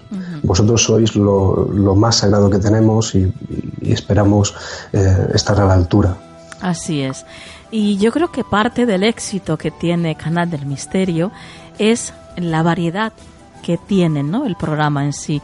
La variedad de temas y, y de personas, porque hay que ver qué diferentes somos los unos de los otros, ¿verdad? Es cierto, no ninguno de nosotros es igual a otro, bueno, nadie lo es, ¿no? pero en nuestro caso las diferencias son muy grandes y justamente es lo que más yo creo que nos enriquece ¿no? Y el tiempo nos une, ¿no? Sí, sí. ¿Te has dado cuenta lo hermosísimo que es el arco iris? Si fuera de un solo color, quizás pasaría más desapercibido, ¿verdad? Seguro. Sí, es verdad. Pues eso, eso, eso somos nosotros, un arco iris que, que ha congregado Nuria en esta caja de sueños. Bueno, qué bonito, Manuel, qué bonito lo que dices, como siempre. Bueno, chicos, ya tenemos que cerrar esta parte del programa. Eh, me da mucha lastimica, pero bueno, tiene, esto ya sabéis cómo va. Mejor que vosotros, nadie. y, antes de despediros, bueno, después te veo, te veo a ti, ¿eh, Juan? Sí, en el consejo. Pero antes de despediros, quiero, ahora que estamos aquí, y en representación de todos los colaboradores que estáis y formáis parte de, de este equipo, de esta familia, quiero daros las gracias por ayudarme a hacer esto. Porque sois muy grandes, compañeros. Porque me ayudáis, yo creo que no lo sabéis. No, no lo sabéis, no sois conscientes de todo lo que, lo que me ayudáis con, bueno, pues a compartir el programa por allí, por, por allá, a, a difundirlo por todas partes, a estar pues todas las semanas exponiendo vuestros temas, ¿no? es, es algo muy grande y sobre todo el calor que me llega de cada uno de vosotros. De una manera especial de cada uno de vosotros, porque como hemos dicho antes, cada uno sois diferentes. Pero a todos, a todos, quiero que sepáis que os quiero. Y nosotros te queremos muchísimo, hermanita. Desde luego que sí, Esencia, sabes que te queremos muchísimo. Y... sin ti esto desde luego que no sería posible. Así que para, para nosotros es un gran favor que nos haces de poder expresarnos y de poder contar nuestras cosas. Así que el mérito es tuyo, desde luego. Gracias a ti. Desde luego. Bueno, y antes de que me emocione, porque ya estoy a punto. bueno, ya somos dos, Ya sabéis que tengo la lágrima fácil.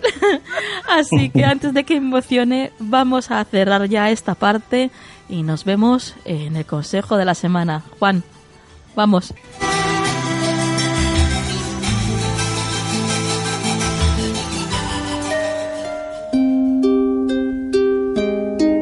Estás escuchando Canal del Misterio con Nuria Mejías en la 99.9 Valencia Radio.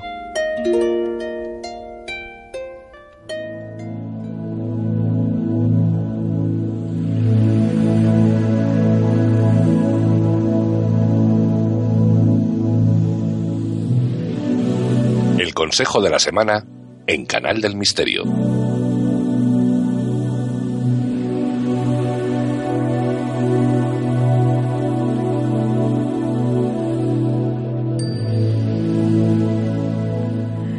Bueno, Juan, pues ya estamos aquí en el último consejo de, esta temporada.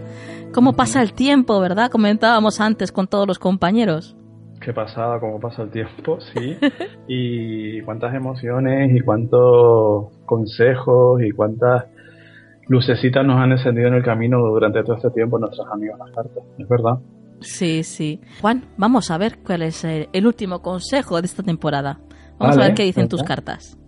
Venga.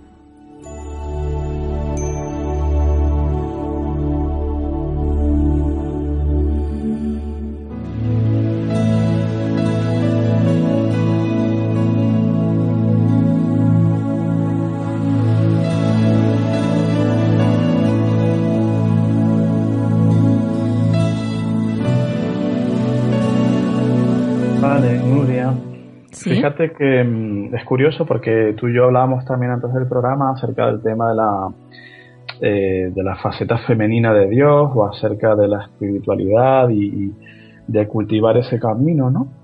Y, curiosamente la cartita que nos ha salido esta semana como consejo, la última de la temporada, es la reina de copas. Fíjate que... Vaya. Sí, es llamativo. Eh, yo creo que es una llamada precisamente a eso, a cultivar la espiritualidad. Hablábamos tú y yo también, y se lo comentamos ahora a los amigos, que bueno, que parece que este verano viene una etapa eh, como de mucha, de mucha vivencia espiritual, de que las emociones fluyan y de que las emociones tengan quizás más eh, importancia o más trascendencia en nuestra vida que la parte más racional.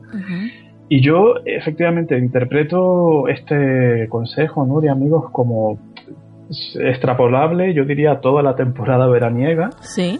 Eh, que busquemos la, justamente la parte mm, más interna nuestra, que dejemos que sean las emociones las que fluyan, que cultivemos la espiritualidad, que reconectemos con nuestra parte femenina, que es muy importante, que a veces, pues en el día a día, el que, la que se impone es la parte racional, masculina, un poco dura a veces, ¿no? Eh, toca eso, toca abrirnos a cultivar la faceta espiritual y la faceta emocional, también desde el punto de vista de la familia. La, reina de copas simboliza la familia, simboliza todo nuestro entorno un poco más cercano, sobre todo desde el punto de vista familiar. Y nos están poniendo el acento en eso, Nuria, amigos, nos están poniendo el acento en, quizás también por eso, porque ahora viene la época un poco de que la gente descanse, tenga más tiempo para compartir, en general, no todo el mundo, pero en general sí. Entonces nos están poniendo el acento en eso, ¿vale? En que esta semana, y yo diría que en lo sucesiva, en las sucesivas semanas, que cultivemos, que hagamos todo aquello que se nos haya quedado pendiente en el camino espiritual durante este tiempo. Y luego la parte quizás menos luminosa de esta carta, pues viene a hablar de que los sentimientos tienen que ser reales y que lo que tú transmites, eh, aquellas emociones que tú transmites tienen que ser auténticas. Decir siempre la verdad de lo que tú sientes y de lo que tú piensas, porque eh, cuando nos metemos en falsas relaciones o cuando nos metemos en, no expresar adecuadamente nuestras emociones, siempre acabamos teniendo problemas gordos. Siempre. Porque no estás generando nada positivo, no estás generando nada equilibrado y nada sano, sino todo lo contrario. Estás alimentando una bola de nieve que cada vez se va a ir haciendo más gorda. Entonces, que aprovechemos esta semana el impulso ese que hay en el aire, energéticamente, en el universo, para sincerarnos con toda la gente que creamos que tenemos que hacerlo. Tanto para decir algo más bonito como para decir algo menos bonito. Es importante esta semana abrir el corazón. Muy, importante. Pues nos quedamos con ese mensaje, Juan. Vamos a abrir nuestros corazones y, vamos a compartir esa, esa energía que sale de nuestro corazón con, con todo aquel que nos rodea. Porque además, si hacemos fluir esa energía, también nos va a llegar esa energía. y, y, es algo, bueno, es algo maravilloso cuando la sientes, la verdad. Yo estuve este fin de semana pasado en Madrid haciendo, como bien sabes, el, segundo nivel de, Reiki con Daniel Chumillas. Y bueno, ha sido impresionante. Impresionante cómo llegas a sentir esa, esa energía de, de amor, ¿no? Exacto, eso que tú acabas de definir es ese momento, esa experiencia de la reina de copas, ¿no? La reina de copas ama por encima de todo, no hace juicios y siempre dice la verdad y siempre expresa verdad. Pues así sea, así sea, Juan. Sí. Y bueno, avisar a todos los misteriosos que en septiembre volvemos, ¿eh? Claro que sí. Volvemos con muchísima fuerza y, y que nos esperen, que nos esperen. Se va a hacer larga la espera por lo menos para nosotros, porque van a ser dos meses largos, ¿eh? pero, pero bueno, en septiembre aquí estaremos al pie del cañón, así que, les esperamos a todos. Juan, tus vías de contacto para todo aquel que quiera seguirte. Sí, porque igual este verano también les apetece seguir planteando dudas, consultas o críticas del tipo, de tipo constructivo, pues seguimos estando, quizás un poquito menos, pero seguimos estando. Que nos busquen, que nos van a encontrar en las redes sociales como siempre, como Farotarot, en nuestro correo electrónico que es farotarot.gmail.com y en nuestro teléfono que es el 605-337291. Ahí estamos siempre. Perfecto, pues Juan, compañero, feliz verano, que lo pases muy bien, disfruta y nos reencontramos en septiembre. Muchísimas gracias Nuria, a ti, a todos los compañeros, a todos los amigos y nos escuchamos en septiembre, claro que sí. Un beso. Un abrazo.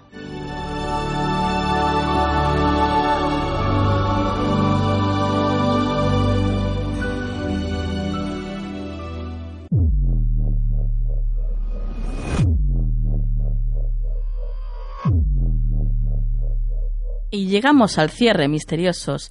Final de temporada de Canal del Misterio. Bueno, esperamos todos, todos los miembros del equipo, que paséis un verano maravilloso, lleno de sorpresas agradables, a disfrutar de la familia y a recargar las pilas para la siguiente temporada. Si queréis manteneros al tanto de cualquier novedad de Canal del Misterio o queréis seguir viendo nuestras noticias, nuestras publicaciones, bueno, pues lo podéis hacer, ya sabéis dónde no, en canaldelmisterio.com. Ahí os enteraréis de absolutamente todo. Cualquier eh, novedad que pueda haber en el programa estará publicada ahí, en canaldelmisterio.com. Y ahora vamos a por la frase de la semana. Tener un final feliz depende, por supuesto, de dónde quieras que acabe tu historia. Que la luz esté siempre en vuestras vidas. Buenas noches.